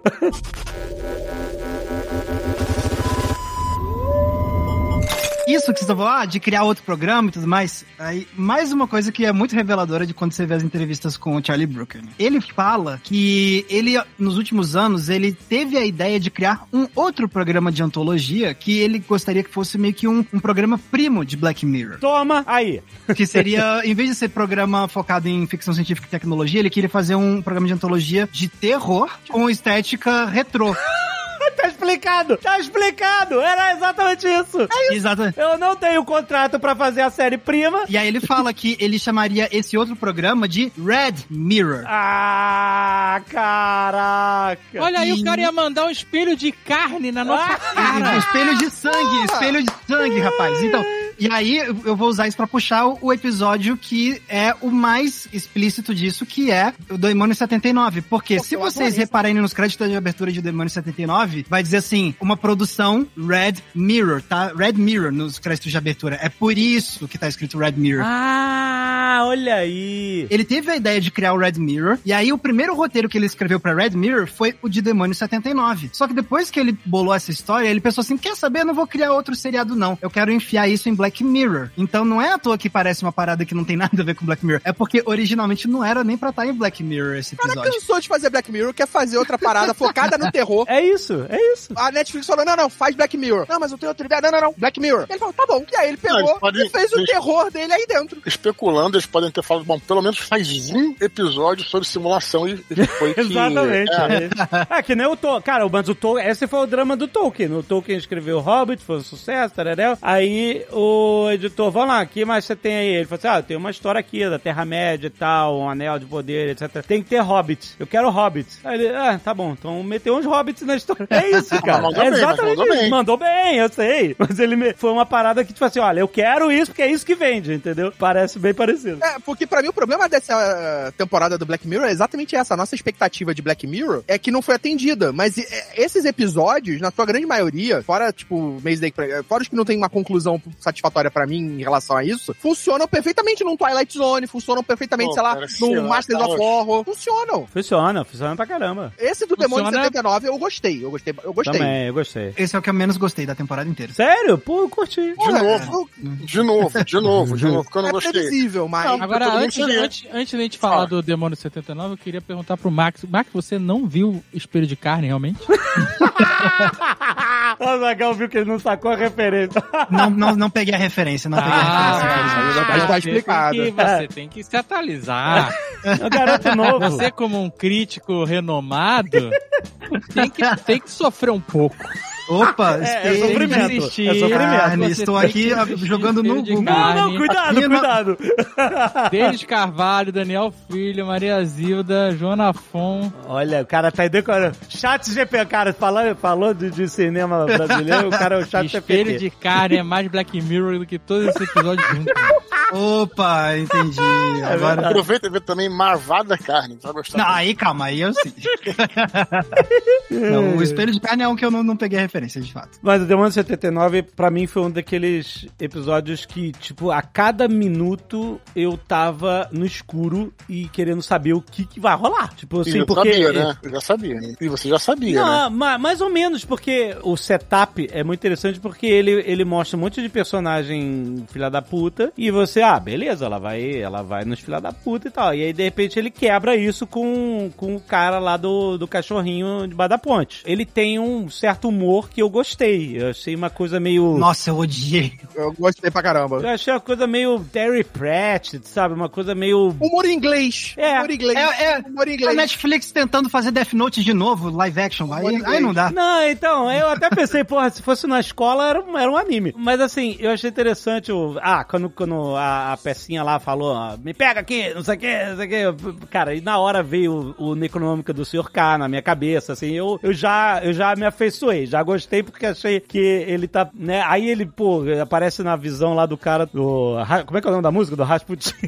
Do Rasputin. Maravilhoso. Rasputin, é, Maravilhoso. É, Bonnie É, M. Bonnie M, Bonnie M. Esse negócio de, de personagem andando com um demônio é, nas costas, falando o que tem que fazer, etc. E o desespero dela ser uma pessoa normal, uma pessoa que sofre preconceito no trabalho, que sofre bullying, que é, tipo assim, caraca, que desespero. E, e aí ela, a gente fala assim, ah, ela vai acabar se tornando uma psicopata. Será que ela, será que ela é maluca? Será que ela pirou? Será que isso é de verdade mesmo ou não? Eu fiquei o episódio inteiro me questionando, tipo assim, cada buraco que ela se metia, eu falei, caraca, mas a parte que ela vai e mata o, o, cara que matou a esposa, né, lá, o, o O assassino lá, o... o assassino, aí você, ah, porra, matou essa aí acaba, puta, não, aí tem o irmão do cara, matou o irmão do cara junto, e aí o cara ligando pro call center do inferno, maravilhoso, maravilhoso, eu adorei isso. Isso que você falou, eu concordo. Aliás, lembra um pouco o Vertigo, né? É, essas brincadeiras que o próprio assistia nos quadrinhos do Hellblazer, do Preacher, né? Aham. Isso é bacana, eu até concordo que é bacana. Mas, de novo, cara, é, ver essa coisa bacana no que você falou. Mais uma vez, cara, roteiros previsíveis, cara. O cara falou, se você não conseguir matar, tem o fim do mundo. Não conseguir matar, tem o fim do mundo. Entendeu, cara? Deveria ter algum tipo... Eu não tô falando que necessariamente, ah, tem que mostrar que a mulher é esquizofrênica e tal. Não sei, isso poderia até Mas ser tem uma- um pouco uma- disso, cara. Tem um pouco dessa É, tem brincadeira. um pouco, tem um pouco. Porque mas- antes mesmo dela encontrar o demônio, você já Sim. tem ali a coisa da imaginação dela em vários momentos. Isso, dela isso aí. quebrando a cabeça da mulher na Mas no mesa. final fica estabelecido que o mundo acaba, né? Sim, sim, fica estabelecido, totalmente. Pelo que eu entendi. É, não, no final sim, no final sim. Então, então, Mas tipo, valeu. dá pra comprar a dúvida. Se não tivesse acabado o mundo e ela tivesse terminado com uma camisa de força num hospício, também funcionava. Esse que é o meu ponto, Carlos. É aquelas coisas que eu te falei do conto, do conto, que tinha, que- tinha que terminar com o questionamento. Não tinha que terminar nem com o fim do mundo, nem com a camisa de É, força. Poderia Esse o terminado ali, né, nela Uma- sendo tinha que ter questionada, né? Terminado com uma pergunta. Isso sim seria um caminho bacana, na minha opinião. Não tô falando. Eu, eu vi, é, porra, coisas boas no episódio, achei maneira a parada do ser, ser antigo, dos anos 80. Cara, tudo isso é maneiro. A ideia do demônio ser um. do diabo ser um cara de. de aquilo aqui é, é dance, né? Não, não, era demônio estagiário, nem era o diabo. Sei lá. Ele tava fazendo um rito de passagem ali. lembra muito, como eu tô te falando, eu falei, eu falei Hellblazer, mas lembra muito Sandman também, que tem essas coisas. Lembra, bacana. lembra, Entendeu? lembra. Bacana, bem, bem, inglês mesmo. O negócio do New Game tal. Totalmente. Agora, agora, porra, e cadê, cadê o questionamento? Como é é que você vai fazer você pensar? Não, então, eu concordo com essa crítica, é de verdade. Mas eu curti esses detalhezinhos, sabe? Esse detalhezinho de, de, tipo assim, olha, tem que. São três sacrifícios humanos, e aí, tipo assim, ah, o cara não vale, que o cara, ele, ele trabalha no nosso time. Aí quando ela ah, decide matar o político lá, que vê que o cara vai se tornar um ditador de extrema-direita e tal, você é, tipo assim, ó, eles não vão gostar. Sim, ah, mas a regra pode? Pode, mas é que ele, ele não é um demônio, mas ele tá meio com a gente, sabe? Tipo assim, ó, esses, esses detalhezinhos de roteiro, como dizer, é muito Terry Pratchett, tem cara de belas maldições pra caralho e tal. Sim, cara, mas isso é uma piada que não faz o, o roteiro, entendeu? Como o próprio Terry Pratchett, ele, ele tem aquela história, tem aquelas piadas quando você entra no carro, então você tem como é que é a fita do carro, que todas as fitas depois de um tempo viram fitas do Queen, essas piadas são bacanas, são bacanas, tem no, no acho que é Belas, Belas Maldições, acho que tem essa piada, acho que é. Enfim, essas piadas são bacanas, mas é uma piada. Isso não, é, não faz o episódio, não faz o roteiro, não faz a reviravolta, entendeu? Não, eu concordo, mas isso manteve a minha emoção e a meu, o meu cérebro engajado e interessado até o final, sabe qual é? Mesmo com, assim, até até pensei que ia, ia acabar com o ponteiro chegando no meia-noite e tu ia ficar com esse questionamento. Ih, será que ela é Isso. maluca? Será que é É, rola? eu achei que ia acabar ali também, né? A gente não ia ter essa confirmação. Mas quando começa a cair bomba, tipo assim, eu vou falar assim, ih, vai acontecer. Quando começa a cair bomba nuclear na cidade inteira, eu simplesmente me rendi. Eu falei assim, tá bom, eu, eu curti. E ela, foda-se, eu vou pra eternidade com você. E eles saindo de mão dadinha, sabe? Claro, não é um grande final, não vai marcar e tal, mas eu- o que eu senti foi que eu curti. Mas, mas pra mim, depois de toda a temporada, terminar com esse foi pra mim bom. Eu terminei bem. Nossa, eu- esse pra mim, cara, esse foi um episódio que. Nossa, velho, esse é um que eu, quando acabou, eu fiquei, graças a Deus, acabou esse desgraça de episódio. Que...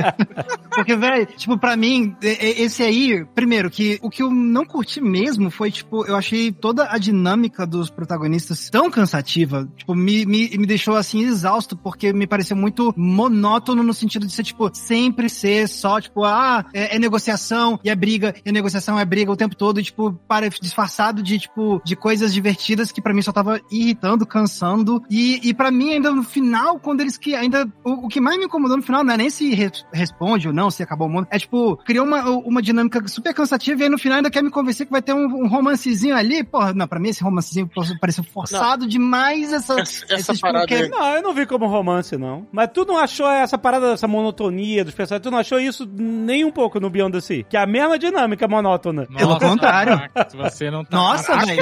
Não, de forma alguma. No Beyond the Sea, ele faz muito melhor.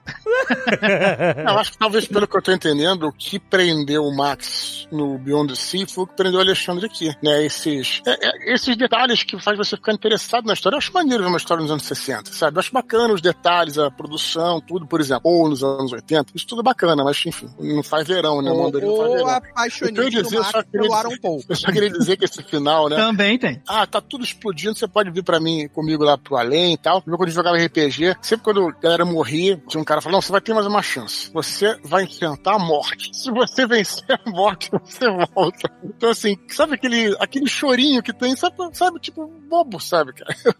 Enfim, mas é, eu achei, de novo, fraco também, cara. Ah, Tipo, mas aí a gente entra que- no mesmo problema dessa temporada inteira, né? Eu acho que nenhum episódio dessa temporada Não tem o que eu gostei que eu chega, vou falar. Tem o que eu gostei chega que aos pés dos outros da- de episódios bons das outras temporadas. É, sim. né? Eu acho que Isso todos é. eles faltaram chegar lá, faltou alguma coisa pra ser o Black Mirror. Porque o Black Mirror a gente fala, ah, não, é coisa da tecnologia. Mas não era só a tecnologia. Isso. Os melhores episódios que fazem a gente gostar de Black Mirror É. eram exatamente esses que traziam esse questionamento, que traziam essa coisa da gente pensar, da gente ficar, caraca, olha, olha isso, como a gente tá chegando nesse ponto. Eu vou falar pra vocês, assista um Espelho de Carne, que algum questionamento ele vai levantar pra vocês. Nem que seja... Normalmente vai ser por com a minha quê? Por que que fazer a minha vida? dele vai ser o porquê. Por que que eu assisti isso? Onde tava o Brasil nessa época? Alguma coisa você vai estar se perguntando. No meu caso, mas por que, que eu demorei tanto pra ver espelho de carne? Ou não, né? Não sei. É, Ou por que que você não demorou mais, né?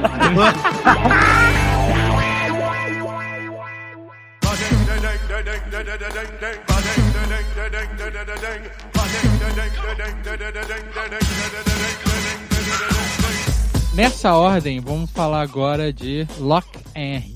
Lock Henry. Ele tinha tudo a ser bom, de novo. É, eu também acho, cara. É, ele tem uma história muito boa. Eu fiquei cativado ali no início, na, naquela Ai, não, naquele drama. né? cativado, caralho. Porra, Essa- é porque eu gosto desse tipo de Aquele história. cara. casal insuportável. Nossa, cara, insuportável. Cara, insuportável, cara. Mas isso é legal, Isso não, e o eles serem casal me espantou da parada. É Eu o que te faz. Porra, mas caraca, eles serem insuportáveis é o que faz você querer que eles barulhento na casa da mãe, Deus me livre. Que que é isso? Mas, mas pra filme de terror, você ter um casal insuportável é a melhor coisa, porque você quer que eles morram. e aí a expectativa é exatamente essa: que alguma É. coisa vai dar merda e eles vão morrer. Sabe o que eu acho que é o pior desse episódio? Tem uma. Não sei se vocês eh, sabem disso, tem uma lenda. Não, não chama lenda urbana, tem um nome pra isso, que é aqueles backrooms. Já viram falar? Backrooms? Sim, os backrooms, sim, sim, sim. Conta, explica pra quem não conhece. É um quarto onde as pessoas fumam. Não, só assim, é uma, é uma teoria de que a, a, vi- a, sei lá, pode existir quartos conectados, subterrâneo, e, é- e tem muitos filmes dos caras entrando com é, roupa de anti-radiação, né, pra filmar e, e, e vira tipo um labirinto, e é um grande mistério, não é isso? Fala melhor, Alexandre. Cripto, não sei o que, cripto, como chama? Cripto... Eu não, eu não sei os detalhes, mas eu sei que é assim, é, se você procurar isso no, no, no YouTube, no TikTok, você vai ver um monte de gente que até faz isso com um programa 3D. É uma parada tipo assim, Isso. imagina um terror, você entra no, sabe o, o Severance, Ruptura. Ruptura, Severance. Severance tem uma vibe de, de backroom, sabe? Aqueles corredores. Não é nem um negócio aterrorizante. Pode ser um corredor de escritório, sabe? Só que infinito, aquele jogo do Stanley Parable também é bem a vibe de backroom, sabe? E é essa parada de que, e se você procurar na. Você vai ver um monte de gente que faz filminho de terror com 3D computação mesmo. E, e a, da pessoa perdida dentro dessas salas intermináveis que não tem saída, entendeu? É, e aí vo- você achou que é isso, que aquele dungeon ia ser meio com backroom? Não, e essa lenda urbana, acredite vocês, tem uma galera que fica louca por isso, faz os seus próprios filmes e tal. Tem uma subcultura só de backrooms. Aliás, Tem, eu fiz um, fiz um áudio, é, enfim, lá no meu canal do Telegram. Cara, deu muito acesso sobre isso. Então, assim, é, e é uma coisa que tá agora na, na cultura, etc. Eu falei, quando eles começaram a entrar naqueles subterrâneos, eu falei, pronto, episódio sobre isso. Maneiro, cara. Pegou uma coisa que tá acontecendo agora na cultura, né? Vai, vai explorar esse. E não, cara, não é nada disso, cara. Os caras, por que, que eles entram lá e por que, que saem? Caralho, cara, sabe? Tipo, sinistro, cara. Não, não, não vi também nenhum menor sentido nisso. Poderia ter feito uma coisa bacana, poderia ter sido um episódio de Backrooms, que é um negócio que uma galera curte aí, cara. Aí. É, Então, mas é, a reviravolta que tem nesse episódio é você descobrir lá que os pais do, do cara estavam É, O garoto tava envolvido. mas acho bobo, cara. Tava envolvido, mas aí não, não. Tipo assim, aí, aí a garota morreu caindo no, no rio, tipo, what? Tipo, Fugindo e. É, não. tipo assim, qual o porquê? né? Por que isso tudo? Que a história ainda interessante quando ele chega no pub lá e começa a contar. Aí eu fiquei, eu fiquei, meu Deus, quem é esse cara do pub que eu conheço? Quem é? Quem é? Quem é? Quem é? Eu fiquei tentando puxar da memória. Eu falei assim, não, vou no Google. Achei. É o, é o escudeiro da Brienne. Ah, é verdade, cara. Ah, tá. Não, achava que você tava falando do, do, do pai dele, não. Do, do, do... Garoto, tá, tá. Não, o garoto, o garoto, o filho. O filho é o escudeiro da Brienne e o pai é o cara do, da múmia, lá, o... o... Isso. John Hanna. Mas o pai sabia, né? O pai sabia. Ele, é, ele desconfiava, ele desconfiava. Ah, não, ele sabia, ele sabia, né? Ele Ele, sabia. desconfiava, ele desconfiava, ele desconfiava. Ele sabia? Mas ele falou que ele não tinha prova, né? Isso É, né? Ele, ele desconfiava, ele fala desconfiava. Mas eles. é, é, o pai tava, deixa isso quieto, não mexe nesse. Que é, não, não desconfiava porra nenhuma. Ele sabia, cara. Ele tinha. Ele sabia e muito. Ele né? só não tinha como provar, não tinha como dar certeza de nada, ele só ficava na dele. Que o cara morreu, né? Só Não, mas tinha quando você mulher lá. sabe, quando você sabe de uma parada dessa Vai e você discorda dela, você não vai falar, deixa isso pra lá. Exato. Você vai, vai, vai, vai, investiga mesmo. Vai, fuda, vê as fitas legais da tua mãe. Já, você não fica fingindo, passando pano pra dois malucos tarados assassinos em série, caralho. Exato. Sabe é? Uhum, Claro. É, o, o- esse episódio, tipo, ele, por mais que eu também não curtisse tanto os personagens principais, ele tava me prendendo, mas a parada que realmente me incomoda nele é, é outro rolê, que é mais pro final do episódio, que aí ele também tá, é algo, algo que me incomoda muito em relação a outro episódio, quando a gente falar dele também eu vou voltar nesse ponto, mas quanto mais o, o episódio avança, aí ele, beleza, ah, quiseram fazer o documentário, e aí, nas cenas finais, eu acho que o episódio meio que revela sobre o que, que o Charlie Brooker queria comentar nesse episódio, que é sobre a questão de. sobre a, a moda dos documentários de crimes reais. Sim. E sobre Sim. como isso está sendo explorado pela indústria do streaming pra você espetacularizar o sofrimento de pessoas reais e colocar o entretenimento de milhões acima dessa sensibilidade com as Exato. pessoas que estão mas-. Isso é uma reflexão super válida. O Mas que teve uma, re- uma, re- uma repercussão sobre isso recentemente, né? Do, acho que do, Do Jeff, Drummer, Dahmer, Drummer, né? do Drummer. Isso, total. As vítimas, parentes das vítimas, começaram a falar: caralho, é, é isso mesmo? Agora vai ficar Dando sabe, palco. expondo essa parada, dando palco pra esses filhos da puta, porque como o, o, o Jeff Dahmer lá, né, ele era bonitão, não é isso? Não, não, ele, não era ele que, entre aspas, era bonitão? Tem um. É ele o Ted Bundy, né, que eles falam. É o Ted Bundy. O fato é que a galera ficou meio, sacou, é, em frisson com o serial killer sim. bonitão. E aí a Fábio, caralho, é isso? O cara matou, fez o cara. E aí a galera agora tá batendo palma e falando, ah, que cara bonitão. Tipo, foda-se, né? Que o cara. É, exato. Porra, aí, então gerou esse, essa, essa discussão, né? De, porra, tá falando dos crimes, é um fato histórico, mas de Uhum. que forma tá É, relatando as como... pessoas estão vivas, né? Quer dizer, estão É. mortas, né? Mas os parentes estão vivos, né? E a produtora até fala: olha, é interessante a história, mas, pô, ninguém conhece e tal. A gente tinha que achar. Eu entendi que você tem um ângulo pessoal, porque seu pai levou um tiro, mas ele morreu disso? Ela, não, ele morreu depois. Ela ela fica, é, tipo assim, é a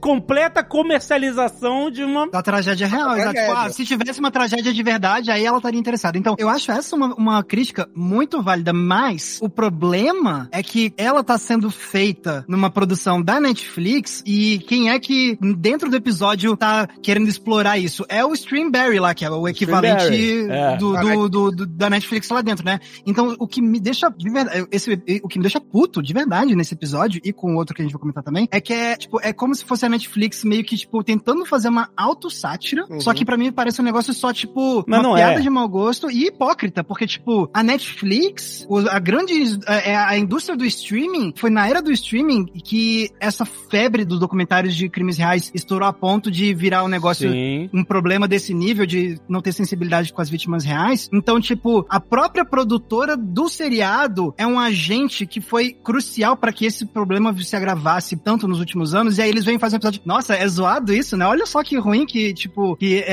é, a, a gente da indústria faz, né? Tipo, sim, é ruim mesmo. Qual é a graça? Qual é, tipo, quando é vindo de vocês, Mas essa crítica que- me parece só hipocrisia. E, e, tipo, Mas não é assim, eles só aprova, eles só deixaram, porque não é deles, né? Eles só deixaram passar, entendeu? O cara que fez isso, o cara que escreveu essa parada, entendeu? Isso, isso que eu ia falar, né? É, né? Mas Isso não, é muito tipo, dele. Tipo, a, a Netflix, tipo, tá lá colocando um negócio assim, tipo, ah, é o Streamberry, é, o, é a É. Netflix, basicamente, tipo. Que a é- é- é- aprova tudo, né? Se Ah, ela, é, aprova ela tudo, ela já- Opa, peraí, nem fudendo. Calma aí, que É, isso? então, tipo, não é como se fosse, tipo, ah, eu não, a Netflix, tipo, ah, olha só, nem percebeu, ou, tipo, fez pouco caso. Tipo, é, pra eles aprovarem um negócio desse, eles estão sabendo do que eles estão falando e Pô, o que, que o ser- negócio tá trazendo, entendeu? pode Então me pareceu muito insincero, sabe? Tipo, Só faltou no final do episódio a mulher do Streamberry falar ainda bem que é ficção, não é verdade?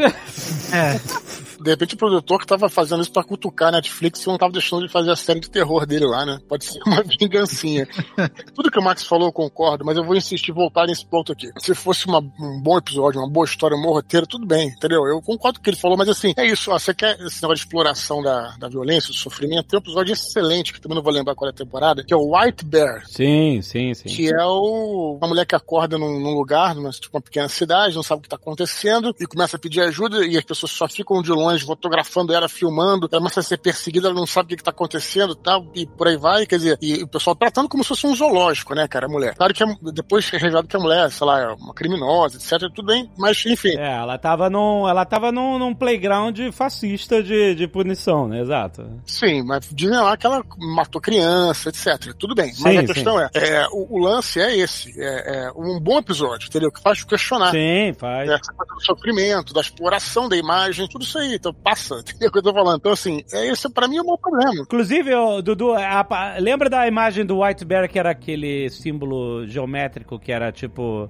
duas perninhas e um tracinho pra cima? Lembra? Não, cara. Ah, eu lembro, sim. é. Lembra? Era, era tipo. era- Parecia um negócio, parecia uma navezinha de Atari. Parece, pa- parece o símbolo do, do, do raio negro, né, da, da Marvel. É, então, quando a. No Demônio 79, quando ela tá tentando as visões lá do político no futuro e tal, aparece esse símbolo, ele, ele fazendo um discurso e com esse símbolo. Caraca, é mesmo. Que eu achei maneiro, uma conexão com o próprio universo de Black Mirror. É, easter egg, né? É, um easter eggzinho, mas achei, achei interessante, foi uma referência. O futuro fascista da- do governo daquele cara, exatamente. Nossa, que massa, não tinha percebido isso. O White Bear também é da É, segunda eles fazem isso no Black Museum também. Mas o, o, o que eu quero dizer, Eduardo, é que, tipo, o White Bear, ele, beleza, ele traz esses comentários e, tipo, e, e tem esses paralelos também. Só que, sabe, tipo, pelo menos eu acho que uma das coisas que eu acho que quando faz uma sátira funcionar é quando existe, sei lá, algum nível de sutileza, sabe? Tipo, e, e, e pelo menos nesse episódio do Lock Henry, não tem nada de, de sutileza pra tentar trazer uma, tipo, de uma noção de que eles estão tentando fazer algum tipo de autocrítica. Ah, inclusive, a, Sincera, entendeu? Tipo, ah, não, tipo, olha só, é o Streamberry, opa, piscadela, é a Netflix, hein? E tipo, ah, a própria, e aí, olha, o próprio personagem que é a mãe do cara, que, cara, já é, sabe, já é estranha, cara. Assim, quando você descobre que ela é, uma, ela é assassina lá, que fala, cara, ok, ok, entendeu? tipo assim, não, Não é um choque, não é um foi choque. né? Você fala, ah, tá, agora Tá. sim, entendi. Ah, exato.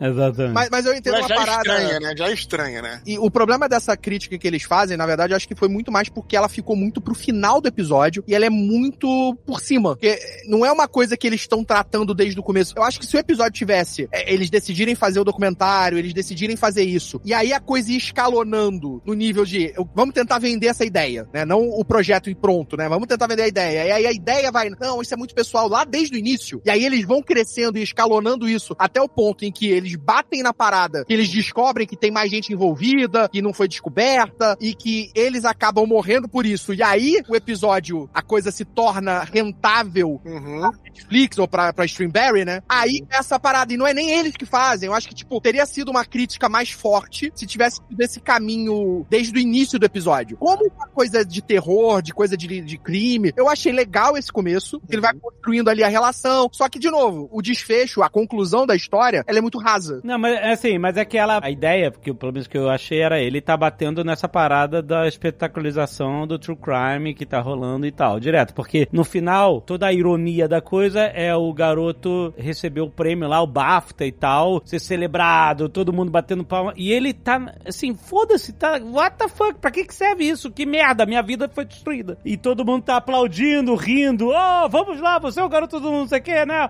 Tipo assim, pra, sabe? É isso. Ele ser essa pessoa, da, a galera das vítimas do Jeffrey Durham falando, tipo assim, que porra é essa que vocês estão espe- espetacularizando essa porra? Ele tá nessa pele. É, nem, nem do, do- Não só do, Mas- do, do serial killers, mas é se parar pra pensar nesse, nesses shows que tiveram recente, né? Aquele da, da Madeleine McCain lá, a garotinha que sumiu em Sim, Portugal. sim, sim. A- a- Esse seriado passou na, na- na- É um seriado bem executado, né? Tecnicamente, super bem feito, mexe com as emoções. Você fica o tempo inteiro mudando Agoniado, de opinião. Quem é. é. o que é o culpado? São os pais, não são os pais? É o alemão? É não sei quem? Sabe? Ele, ele, ele é- a narrativa dele é muito bem construída, mas se você parar pra pensar, os pais estão vivos vendo essa parada. É, é? é bizarro. A família, os parentes, os amigos dessa criança que desapareceu, dessa menina, estão vivos. E esse seriado tá fazendo esses sentimentos aflorarem. Mas ninguém descobriu quem foi, né? Assim, no caso, eu sei, mas aqui no caso da Madeleine, especificamente da Madeleine, como ela, ela, ela tá desaparecida até hoje, eu acredito que eles até enxergam isso como uma possibilidade de criar, mais uma vez, conscientização, awareness, e tipo assim, olha, minha filha pode estar viva ainda, e ela pode ainda ser resgatada. Tipo assim, nesse caso, é, é isso. Mas assim, tenta se colocar no- na posição dos pais. Eu entendo. Não, o que você horrível, diz, é Mas horrível. tenta se colocar na posição dos pais e que tem episódios onde a produção e a narrativa faz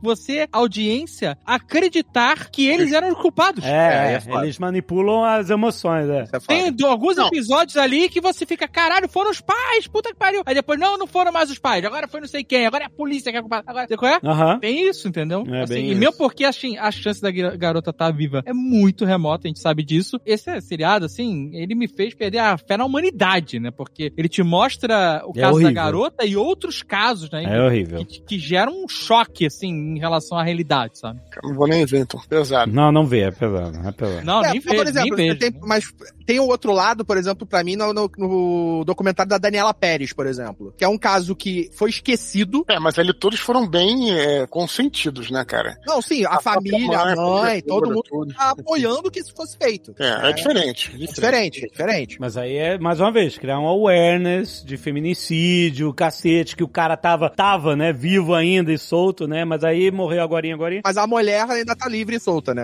A outra que matou junto com ele. A, a mulher tá livre, exatamente. Então, tipo assim, nesse caso é meio que reviver pra mostrar. Mas tem coisas, tipo assim, eu vi na Netflix aquele do submarino, não, não do Titanic, mas da repórter. Lembra que a repórter foi assassinada no submarino de um bilionário é, lá na, sei lá, na, na Suécia, alguma coisa assim? Caraca, É, essa, Você não viu? Essa história repercutiu pra caramba na, na, na época. Ela tá fazendo uma matéria sobre um cara que era um bilionário que tava construindo um foguete eh, por conta própria e ele tinha construído já um submarino. E um dia ele levou ela pra passear. Ela tava fazendo matéria, ele levou ela pra passear no submarino e ele assassinou ela. Caraca. E aí ele fingiu que eh, jogou o corpo dela no, no mar e fingiu que deu uma pane no submarino, que ele tinha deixado ela em algum lugar. E ele tentou contar uma historinha, e mas em pouco tempo descobriram, enfim, acharam os restos mortais dela e descobriram que ele tinha assassinado ela e ele tá preso. Cara, não tem, tipo assim, eu vi essa porra, não tem nenhum motivo pra você ver isso. No final eu tava tão enojado com toda essa história, sabe? Eu falei assim, o que que eu aprendi com isso? É nem uma awareness, é nem uma porra, tipo assim, é só um Mas é porque a- as pessoas gostam dessa parada de true crime, porque as pessoas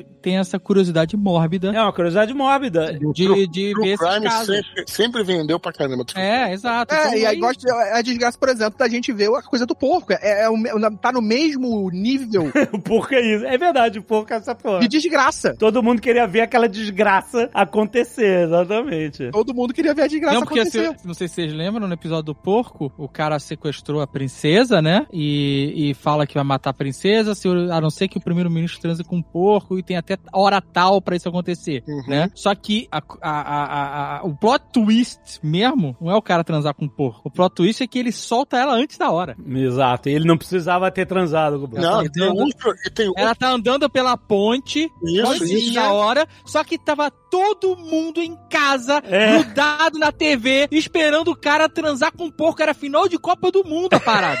Nem a polícia tava na rua, então a princesa tava lá atravessando a ponte Exatamente. e o cara lá tomando viaga pra... e todo mundo em casa. Bem lembrado, bem lembrado. Esse episódio, é, tá vendo? Esse episódio tem esse valor aí, cara, desse questionamento. Tem vários plot twists, na verdade. Tem o plot twist dessa história que soltou antes. Tem a história de que todo mundo tava louco pra ver e até se reunindo como se fosse Copa do Mundo. E quando acontece a relação sexual, todo mundo fica enojado. Não... Cara, por que que eu tô vendo isso, sabe? De Quando acontece. Por que, que eu tô vendo isso? Exatamente. E depois tem outra coisa, porque todo o episódio foi o cara que, falando, pô, cara, isso vai acabar com a minha carreira. Quem que vai votar num cara que transa com porco, que faz não sei o que e tal? Quem que vai. Na verdade, aumentou a popularidade do cara. Exatamente. Mas É acabou isso o casamento dele, né? Ele continua casado Não, com não. transparência. Acho que não, acabou, acho que Não. eu lembro que no final ele e a É? mulher já não, não falam mais e tal. É, mas é- esse negócio que o Dudu falou de aumentar a probabilidade é muito real e o mundo de hoje. Mas você viu como é, É, como muito é esse episódio é muito bem feito, né? É, bem feito. Primeira temporada, né? De, de Primeira Não, esse é o primeiro esse é o episódio piloto. da primeira temporada. Esse- Mas aí esse você é para pra ver que, assim, se você parar a analisar racionalmente, né? Ah,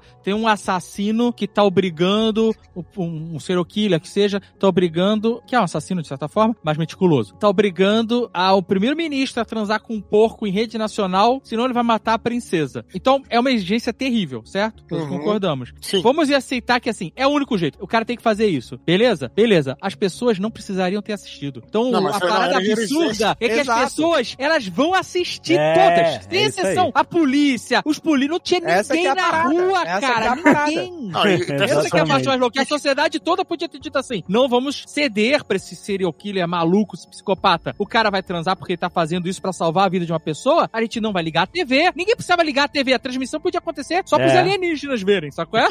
Mas olha só que interessante, você acabou de falar o seguinte, eu vi, uma- eu vi um documentário sobre a Madeleine, ou sobre alguma outra pessoa, cara, eu vi e depois eu falei, cara, não veja isso, não, não veja, sabe, tipo assim, não, não adianta nada. E foi exatamente essa sensação da história do porco, quer dizer, os caras foram ver por curiosidade, ah, vamos ver, vamos sentar aqui pra ver e tal, e quando acontece, depois que acaba, você fala, pô, por que, que eu vi isso? Olha só, cara, como os caras foram, sabe, tipo, fizeram essa correspondência com as coisas Agora, que agora acontecem. vocês, vocês viram essa sutileza aí do Eduardo? Tá um tempão sem gravar, mas soltou um trocadilho aí, vocês viram, Puta, né? nem lembrei.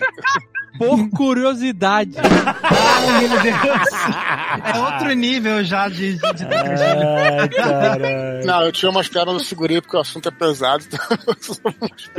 Aquelas piadas Não, muito sujas, mais né? leves. Não, não, não. Eu não tá me cheirando bem isso aqui. Vamos continuar. Não vamos afundar na lama. Cara, foi demais. Passou. Muito explícito, Carlos. Tem que ser mais sutil.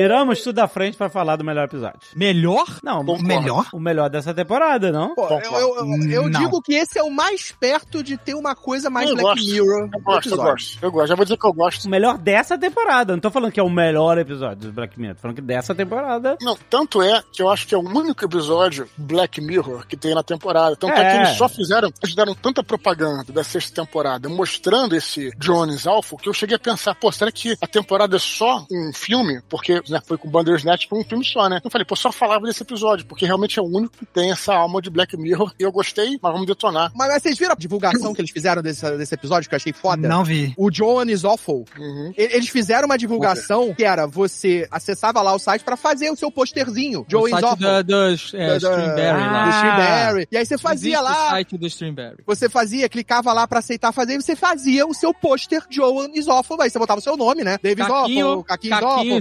Dave Zoff falando que eu não vou fazer essa parte. Ó, o Caquinho também, tem- também, tem, também tem uma mecha branca, não, a mecha Não, não, não, não tem. Aí você fazia o seu posterzinho lá, e o que, que a Netflix fez? Botou lá nas regras. Os termos né, e condições. Os termos e condições que essas imagens poderiam ser usadas para divulgação deles. E eles pegaram vários dessas imagens e divulgaram. Offline. Eu acho que foi na Você não tá Inglaterra. entendendo. Pôster É, é gigante outdoor. na cidade, outdoor. Outdoor. Com as pessoas. Com as pessoas. pessoas. Ah, Das pessoas. caraca, que maravilhoso. Isso foi, isso foi, isso, As sinceramente, esse eu pessoas assinaram um termo, quando entrou na dar o check lá, da OK, nos termos e condições, de cessão de direito de uso de imagem vitalício, parada. Cara, que metalinguagem maravilhosa. Isso eu achei foda. E aí, não sei, eu acho que foi em Londres, não sei quais foram as cidades, foram poucas cidades, ou poucos lugares que eles usaram. Mas eles usaram um pôster da galera que fez. Caraca. Toma, faz teste de Facebook mesmo, pra tu ver o que acontece. Bom, eu achei esse episódio o melhor de todos. É, eu passei o programa inteiro falando mal, a galera deve estar me achando um porre, mas pelo menos falar bem desse. Eu achei muito bacana. Eu gostei, gostei pra caramba. Eu achei que teve essa, esse questionamento também. Cara, eu achei bacana porque no começo, né, quando você tem a, a, a matriz principal ali, que você acha que é a primeira matriz, né, que você acha, na realidade já é uma segunda, na verdade. Talvez seja até uma terceira, talvez seja até uma quarta, ninguém sabe. Então, é, ele, eu define, achei ele algumas... define como a primeira, né? Ele Mas ninguém, ele sabe. Ah, mas ninguém sabe, né, cara? Assim, fica meio que. E aí, eu já achei algumas coisas exageradas. Tipo assim, pô, cara, como é que a mulher vai aceitar aquilo? Tudo bem que ela faz tudo pra. Vai falar com a advogada, vai falar com, sei lá, vai no escritório da empresa, etc. Vai Mas mesmo assim, ela aceitar aquilo, né? Tem um toque de surrealismo ali, né? Que eu achei estranho. Tem. Não, tem, tem. Tem, claro que tem. Mas, mas aí quando eu entendi que era uma simulação, puta, eu falei, pô, legal. Agora, agora eu achei bacana, entendeu? Não, mas se você for uma realidade pra trás, você vai ver Isso, que a John original também fez as mesmas coisas. Então, é, a fato de ser simulação não. Não, eu, eu gostei, eu achei esse episódio é realmente o menos pior, na minha opinião. Mas pra mim ele peca no final no timing, sabe qual é? Uhum. E ele não aprofunda a discussão da inteligência artificial, da vida simulada. Ele simplesmente es- esbarra naquilo, tu fala, nossa, então eles são uma, uma, uma realidade, sabe, é, uma inteligência artificial, uma parada gerada, não são pessoas. Mas você que tá assistindo já se afeiçoou, você já tá conectado com aquelas pessoas Sim. virtuais. E aí, isso abre a porta pro questionamento do que, que é existência, do que, que é vida, do que, que é inteligência, né? Né? Ainda mais nesse momento que a gente tá falando de inteligência artificial e tal. E aí ele simplesmente sim. fala assim: porrada no servidor, e agora a mulher tá vendendo café, virou barista. A mulher tava até bem, ela abriu a própria cafeteria, pô, tá ótimo. Não tem uma parte, mas O não cara tem uma teria se parte. fudido se ela virasse caixa no Walmart, sabe qual é? Ela podia ter, ela podia estar presa, né? Podia ter aparecido ela presa por ter destruído É, a mas ela parada. tava lá com tornozeleira, né, de eletrônica, né? É, ela foi presa, é, exatamente. É da- mas o. Mas assim, pra quem tá preso e abriu a cafeteria, porra, deu super Tá certo. ótimo, né? Deu tudo certo, exatamente. Ela tá vivendo a vida Você dela. achou meio água com açúcar, né? O, o final, né? Mas eu acho que ela- eles perderam a oportunidade de aprofundar um pouco, não só raspar. Porque assim, ele, ele te gera uma sensação, tu fica assim, nossa, essas, essas paradas de streaming é foda mesmo aí, estão fazendo série com a cara da mulher, que sacanagem. Aí, né, te gera esse negócio. Aí quando apareceu o negócio sério, eu falei, puta, isso aí tá zoado. Esse cara só aparece. Só, é só isso que esse cara faz. É só essas micro participações pra mostrar que tá tudo maluco. Sabe? Quando esse cara aparece, é, é isso, tá tudo maluco, tá tudo zoado. Nossa, por que, que esse cara verdade. Aí, ele, aí quando ele fala que é que eles estão já dentro de um nível de simulação que tem outros níveis, esse é o momento de agora vai. Puta, agora vai se cassine. ah, Agora acaba. Pra mim é a Mas vem cá, a John, a John da simulação não encontra a John original? Não, ela encontra a atriz que fazia a John na. que, que era a imagem dela que estava sendo usada pra ser a John na primeira camada. É, mas a própria atriz não sabia muito bem, né? Tem uma hora que eh, ela desperta. Então, a ideia é essa. Na verdade, Não, a- não. É porque é- a atriz. Não, é tudo simulação. A atriz também foi vítima. Não, mas Tem- a atriz é que tá interpretada dentro. pela Salma Hayek, que na verdade é a atriz que é a Joan, na, que a gente vê normalmente. Mas a, mas a atriz é uma simulação da atriz, gente. Não é atriz, porque a atriz É não entra no disso que eu tô falando, é disso que eu tô falando. Não, então, então. então. essa simulação, essa matriz que seria real, não é real, na minha visão. Isso que eu tô te falando. Não, então, a Annie Murphy. simulações pra trás Não, ela pode ser. existe. Então, a Annie Murphy que apareceu, que é a primeira que a gente acompanha, Hum. ela vê uma série na televisão feita pela Salma Hayek, Isso. interpretando ela. Só que a- atrás existe uma, que é a verdadeira Joan, Isso. Uhum. que no mundo real viu a Annie Murphy, Exato. que que é a atriz que interpreta ela na versão que a gente tá vendo. Isso. Ela no final ela é contra a Anne Murphy, a atriz. Exatamente, junto com a Tanto Annie que Murphy. tem uma outra, tem uma outra camada onde a Salma Hayek é o objeto de foco, né? Uhum. E a Kate Blanchett é a, a atriz de, de Stringberry Exatamente, é muito bom. que, Exato. que, que vai, vai mais fundo, né? Então, Esse episódio tá, tá tão. é, foi tão Black Mirror que até a questão dos espelhos, né? Que os espelhos, quando você coloca um espelho em frente do outro, faz aquelas múltiplas dimensões do espelho, né? Que vai se reproduzindo. Esse episódio, ele realmente é um episódio que tem a assinatura do Black Mirror, como o Max falou, né? Porque ele pega uma, algo que é extremamente atual, que é essa parada de conteúdo gerado por inteligência artificial, a, a cessão dos seus direitos, é, quando você clica no, no aceitar de todos os serviços gratuitos, ou que seja, e tal, não sei o quê. Tudo isso ele junta, faz um caldeirão e faz a extrapolação, que o Black Mirror faz, né? Sempre, né? Tipo assim, ó, a gente tá a um passo, pode ser que daqui a 10 anos, quando a gente estiver vendo, sei lá, a décima temporada de Black Mirror, ou a décima, qualquer coisa assim, ela seja totalmente gerada por essa porra, entendeu?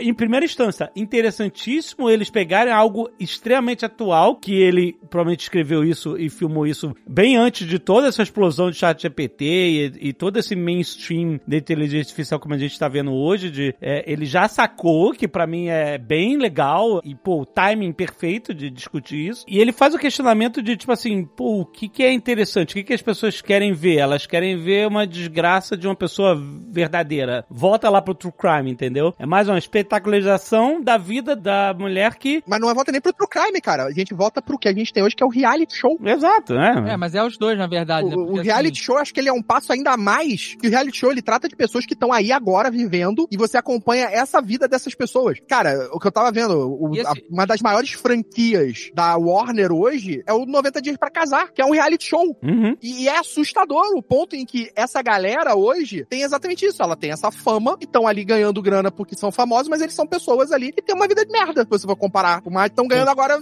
sendo sucesso. Mas você sabe o que, me assustou mais? Que quando ela tá lá na, na- lá na Streamberry falando, ah, eu tenho meus direitos e tal, não sei o que, ela fala assim, cara, a gente até tentou fazer aqui, ó, John is awesome, John é legal, e ninguém quer. Ninguém quer ver. E eu falei assim: Nossa, mas olha aí, pegou aqui no pulso de todo mundo, porque a gente, as pessoas querem estar revoltadas o tempo todo. Não, não, eu, ele viu Matrix, ele viu o Eu- Matrix. eu vou sair desse grupo aí de pessoas revoltadas. Não, mas eu, Porque eu prefiro ver Queer Eye, que é good vibes, eu sei. Good vibes, eu sei. do que ver essas paradas. Eu gosto Não, mas mais o- do good vibes. Não, não, mas é- é- essa parte é pra pegar o Azagal que cria conteúdo e não o Azagal espectador. Porque vai dizer, porque eu sinto muito isso como criador de conteúdo na internet, que tipo, se eu, eu faço muitos vídeos e muitos conteúdos de tão mais positivo, né? Mas quando vira e mexe eu faço um conteúdo de, de viés negativo, ele tem a tendência a ir melhor em termos de audiência. É, Todo mundo treta, quer ver a você treta, falar mal, ninguém quer ver você falar bem. Essa é a realidade. Exatamente. Treta engaja. Engaja. Exatamente. Então, essa, é, nessa hora foi esse Max que, tipo, se rolou a identificação. É, Tipo, cara, é, isso é muito verdade, cara. Quando a resposta ao público que a, a parada negativa que você cria, sabe? Tipo, Mas vocês lembram é. que isso já fala? Lá no Matrix a gente tem isso. Quando o cara fala, ah, a gente tentou fazer uma simulação em que todo mundo era feliz,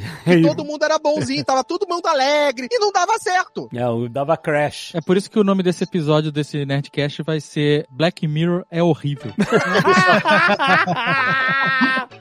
Ai, ai. desse episódio, só falar uma parada que eu achei. Isso foi uma coisa que mais me, me achei bacana nesse episódio.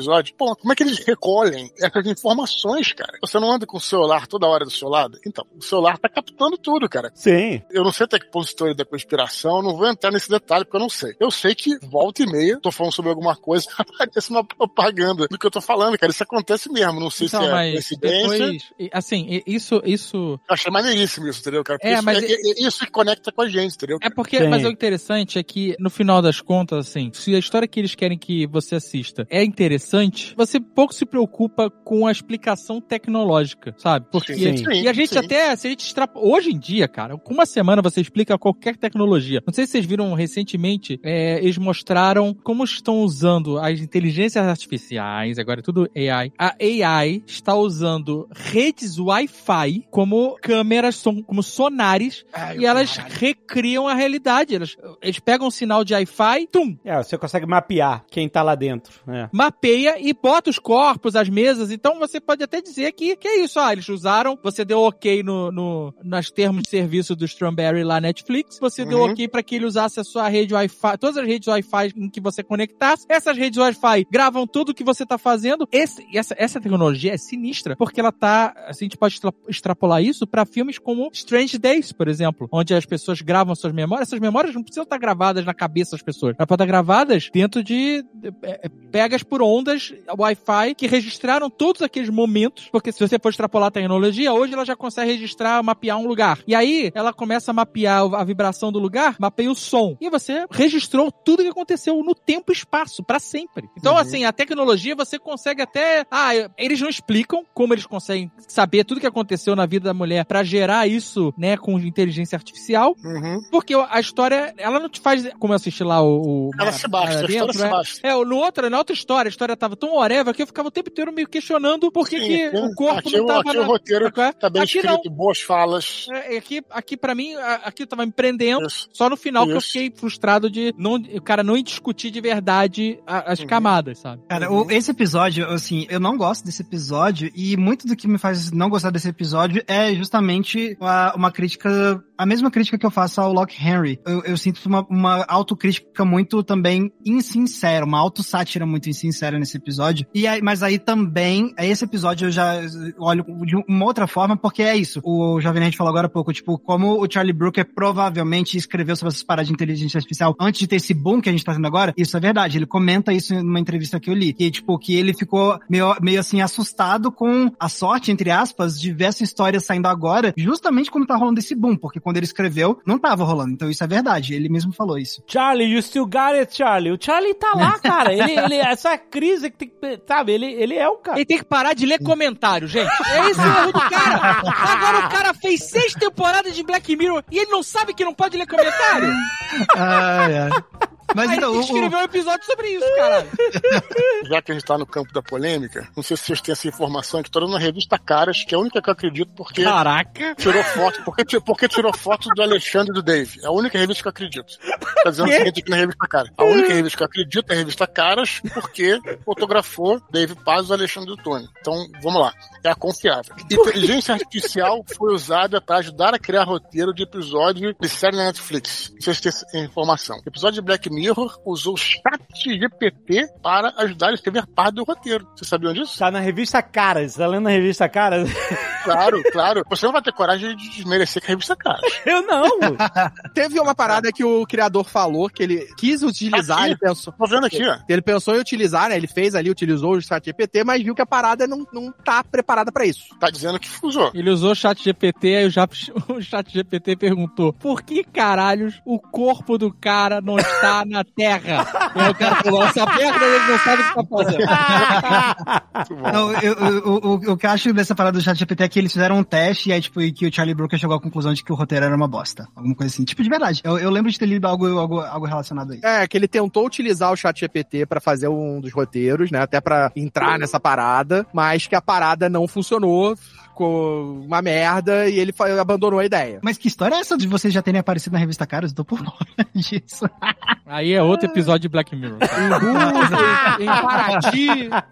Mas aí a parada é que sim, também- aí eu acho que ele também, por um lado, foi. Isso beneficiou o episódio por ele parecer muito atual de um jeito que impressiona pelo lado da gente, tipo, ah, nós os consumidores e como a gente se relaciona com isso. Mas ao mesmo tempo eu sinto que também rolou um, um azar desse episódio sair agora. E aí, de novo, por conta de a própria Netflix, uma produção Netflix que coloca a Netflix como a vilã, né? De que tá explorando esses dados e explorando essa inteligência artificial. E aí, de novo, me soa muito também insincero, especialmente pelo fato de a gente estar, por exemplo, agora passando por uma greve dos roteiristas de Hollywood. Tá, entre várias coisas, tá querendo justamente regularizar como a indústria do entretenimento, os grandes estúdios e as empresas de streaming utilizam a inteligência artificial. Pra quê? Pra que artistas não sejam sucateados em prol de uma tecnologia barata que vai criar algo sem vida e, e, sabe? E a gente vê isso sendo abordado no episódio. Você tem essa Hayek, né? Ela tá lá sendo sucateada como artista por essa inteligência artificial. Sim. A gente tem a cena lá da, da, da mulher lá, tipo, explicando pra outra, ah, esse aqui é o andar todo dedicado à geração de conteúdo por computador, não sei o que, tal, tal. Então, tipo, esse é o horror do episódio. Mas você tá criticando ou tá elogiando? Eu não entendi. É fã ou hater?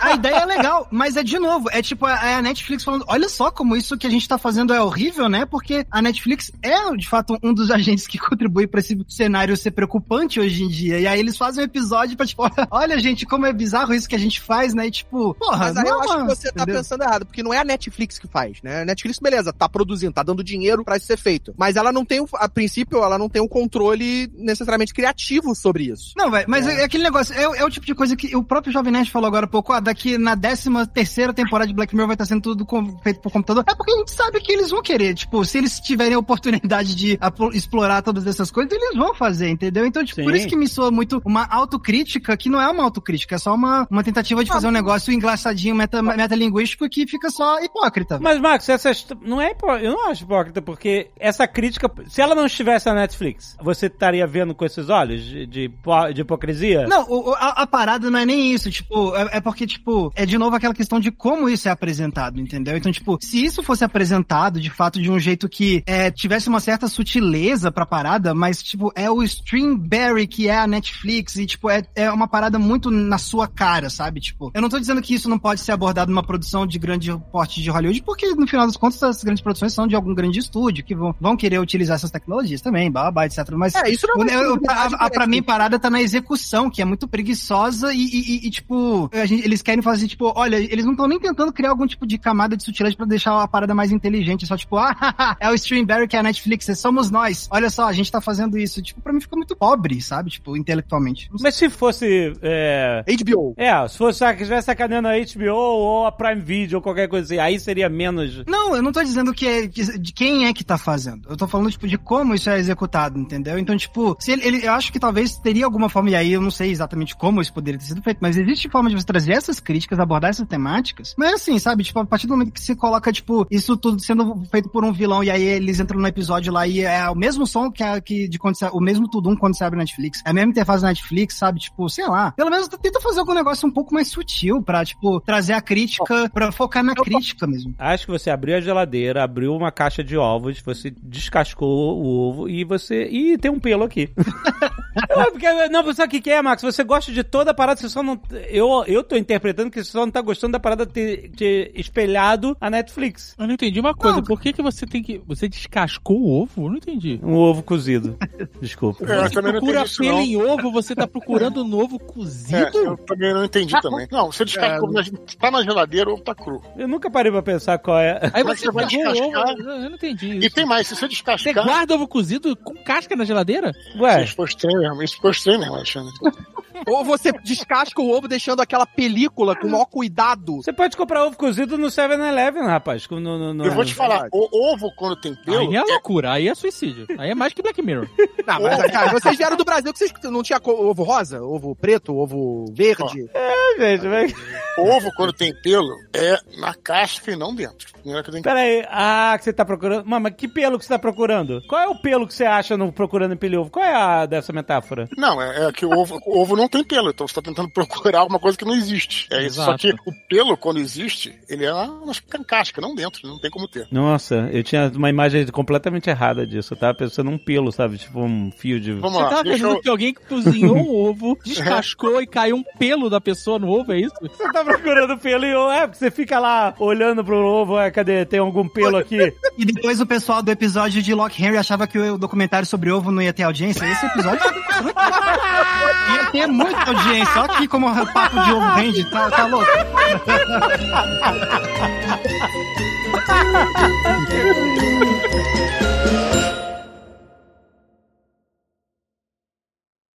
Este Nerdcast foi editado por Radiofobia, podcast e multimídia.